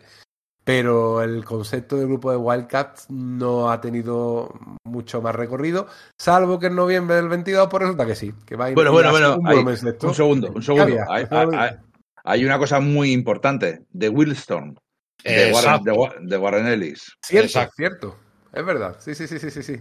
Dale, Exacto. dale. Exacto, además eh, Wildstorm de Warren Ellis, que fue como un nueva, una nueva reinterpretación de lo uh -huh. que era el universo Wildstorm, pues vamos a darle otra cara, se cambió a los personajes, se cambió el sexo de los personajes, orígenes, se intentó hacer como un poco lo que se hizo con el universo Ultimate, pero en este caso con, eh, con todo lo que era el universo Wildstorm. Y es una cosa que ha quedado coja, porque aunque la serie de Wildstorm eh, realmente se publicó entera, fue cuando tuvimos toda la polémica con Warren Ellis, eh, toda esa polémica que salió, que se le cancelaron los trabajos, y uno de los que se le canceló fue Wildcats. Fue la siguiente, la continuación ese Wildstorm, que iba a ser continuada en el mismísimo, en, una colección nueva llamada Wildcats. Pero es que en, en ese Wild Store ya veíamos a ciertos personajes que habíamos visto en Wildcats con unas nuevas eh, reinterpretaciones y unos nuevos orígenes. Y a mí personalmente fue una historia que a mí me gustó bastante. Me estaba gustando muchísimo, muy conspiranoica. Y siendo Warren Ellis el tema de la conspiración, pues la lleva bastante bien modernizando un poco los conceptos que teníamos de, de, de, esos que habitan entre nosotros. Sí, sí, totalmente. Eh, era también una idea de, de serie muy a, a, ras de tierra. Era, volvía sí. a retomar esa, esa idea de, sí. de principio de los 2000. Eh, eh, era ras de tierra e intentaba hacer ese rollo de que a Warren Ellis le gusta mucho la ciencia, intentaba hacer eso de hacer creíbles cosas que no lo son. Entonces, eh, o bueno, y no solo eso, sino que cosas, por ejemplo, de este personaje presentaba una versión de, de, de ingeniero, ¿no? de la ingeniera, y era mucho menos poderosa que la versión original pero sin embargo, como lo hacía muy bien de cómo podría ser si existiera en el mundo real, la hacía parecer formidable, porque claro, en un mundo de superhéroes que todo el mundo vuela y lanza rayos, era una más. En un mundo muy real, lo que hacía la ingeniera era brutal, igual que cuando salía, salía Boyce y salía um, Grifter y el Orzemp, y, y hacían pues, sus cosas de teletransportarse y empezar a pegar tiros eh, dentro de un mundo realista, con lo cual era todo, no, a ver, ya me entiendes, no era un mundo realista, pero sí que parecía más, eh, plausible. Al menos porque Warren Ellis es el juego que le gusta también hacer muchas veces. Eh. Mm. Él te presentaba los poderes y le intentaba dar luego eh, la explicación que te da pseudocientífica dentro de, de, de, su, de su mundillo de ciencia ficción. Eh, te daba una explicación y como que te lo razona un poquillo más. Ya no estás viendo el poder porque sí, sino que él va a tirar siempre, te lo va a hacer más complejo de lo que es, va a buscar la fórmula de ese superpoder. Entonces eso muchas veces hace que, que esa explicación hace que nos, nos, parezca muchísimo más real dentro de un mundo de ficción, claro. Sí, sí, eh, eh, tenía esa, esa, idea, ese concepto. Y también cuando lo leía pensaba, digo, aquí lo que está haciendo este hombre es un poco el pitch para una serie de televisión de, de los personajes. Es decir, mira, tiene efectos especiales, pero menos pero son baratitos y no son nada complicadas, porque me da, igual que cuando leo relatos cortos de Stephen King, que siempre al final sale lo sobrenatural, lo demás es, uy, uy, uy, digo yo, este está pensando en que le haga una película, pero baratita para que no, para que el productor no, no, no piense que esto le va a salir muy caro. Y era, era la idea que me dio. De hecho, ha sido reeditada hace nada, hace un par de semanas, por parte de SS Comics en un tomazo de 336 páginas y merece bastante la pena, la verdad. Tiene un rollo bastante guay que lo habéis comentado perfectamente. Ahí lo que me falla a mí es el dibujante y el color. Eh, sí, eso te iba a decir yo. El tema de, con el tema del dibujante de John Davis Han. Ese. Uy, creo que intenta, creo que intenta hacer lo que hizo Declan, Declan Selby en, en Injection. Mm. Intenta jugar con ese estilo de narrativa que tanto se alabó, pero no le queda igual. Y hay veces que se hace, se hace más complejo de, de tener que volver a pasar la página y ver, porque hay algún movimiento que no te cuadra, hay alguna, alguna secuencia eh, que, que, te escama y te hace incluso dudar. Mm, luego, a nivel normal no es malo, pero cuando intenta hacerse eh, esos ejercicios, creo que le salen fallidos y es lo que donde pincha. Luego por el resto es bastante normalito, bastante cumplidor. Pero en eso creo, en esas secuencias sí. creo que pincha. Cuando quiere ser Frank Whiteley, pero no es Frank Whiteley. Claro. Claro. Cuando intentas hacer algo que no te sale. Un dibujante estilo Jason Burroughs, el dibujante este de, de, de, de Avatar Press. De Avatar. Que, sí. que, ese tipo de dibujo que se, aquí le falta, le falta un hervor. Yo nunca dice, este tío todavía tendría que aprender un poco más o, o, o, es como un dibujante que intenta dibujar bien pero no le sale bien. Ese, hay... ese, ese, un montón de historias bastante interesantes con, con Warren Ellis también, muy parecidas en este rollo de poderes en el mundo real o casi, bueno, está, está, estaban chulas, pero sí que es cierto que bueno, que, que el Burroughs este, es Hazen, Hazen Burroughs es. Eh, David Han. No, no, me refiero ah, a. Jason, Burroughs. Sí. Jason. Ah, Jason, no. Jason. Que fue el que hizo Providence con, con Alan Moore. Mm. Con Alan Moore, exacto. Ese tipo de dibujante, sí. Eh, y bueno, lo tenía que haber notado, pero es verdad que había que, que hablar de The Wildstorm porque es una iteración de estos personajes interesantísima. Y ahora te digo, en noviembre salió el volumen 6 eh, con Matthew Rosenberg como, como guionista, que no sé qué opináis de él. Para mí también un, me resulta sosete, la verdad. Pero he leído, yo he leído muy poco de él. Lo, es que todo el mundo le da una cera del carajo. yo he leído algo de sus X-Men que eran abominables, vamos a decirlo, pero luego he leído algunas cosas suyas de Punisher y tal, que luego, y una, alguna de Ojo de Halcón, que sí que me gustaron. Sí. Yo no, yo no soy muy fan. No soy muy fan. Tampoco ha hecho nada que me haya hecho odiarle, pero lo que no ha hecho ha sido nada que, de ponerle atención. Yo lo de los X-Men que hizo los mutantes, eh, creo que me dijo que no, me dijo que adiós, que no era para mí ese guionista. La verdad que sí. Eh, el trasfondo es el mismo, lo de la invasión de la Tierra por parte de las dos razas. Eh, o sea, que es un poco una, aunque tiene continuidad nueva, pero toma la misma idea. Y existe la corporación Halo, ya con Marlowe sí está, mm, vuelve a ser el mismo personaje bajito, nada de ser un monstruito, no, no, con el pelo blanco y tal y es Grifter que va creando un, eh, un, grupo para hacer eso, misiones encubiertas. Aunque la, el acrónimo es distinto. Y el acrónimo ahora de CATS es Crisis Aversion Tactical Squad. O sea, escuadrón de eh, eh, eh, táctico para evitar crisis. Vale, venga, esto es como Shell, ¿no? Que cada vez que lo coge un autor le pone el acrónimo, le, le cambia el, el significado. Y está bien porque además lo dibuja Stephen Segovia. Y el primer número es que encuentran a Fireshield, al personaje de Gen 13, que no tiene nada que ver con Gen 13, e intentan rescatarlo de los científicos, pero al final, bueno, voy a hacer un poco de spoiler porque además ha aparecido ya en los en todas las salidas, salía porque claro, ¿por qué salía? Porque salen los búhos del Tribunal de Búhos de Batman. Entonces tú pones eso y la gente dice, "Uy, el Tribunal de Búhos." le Batman, uy, uy, uy, uy, para llamar la atención. O sea, que, que hacen ese truquillo un poco rastrero de meterlo en el, en el lore de, Batman. Sí, salen, de hecho, salen, hacen pequeños cameos Nightwing, Batgirl y Flecha Verde. Sí, también, cierto. Y en fin, que está totalmente implicado, imbricado en el universo DC o lo que como queramos llamarlo actual, lo cual es meritorio. Puede que sea una serie de majillas, los dos primeros números, que son los que he leído, también están bien, no te es para tirar cohetes, pero están sí, interesantes. A, a, mí me ha gustado, me ha, me ha resultado simpático.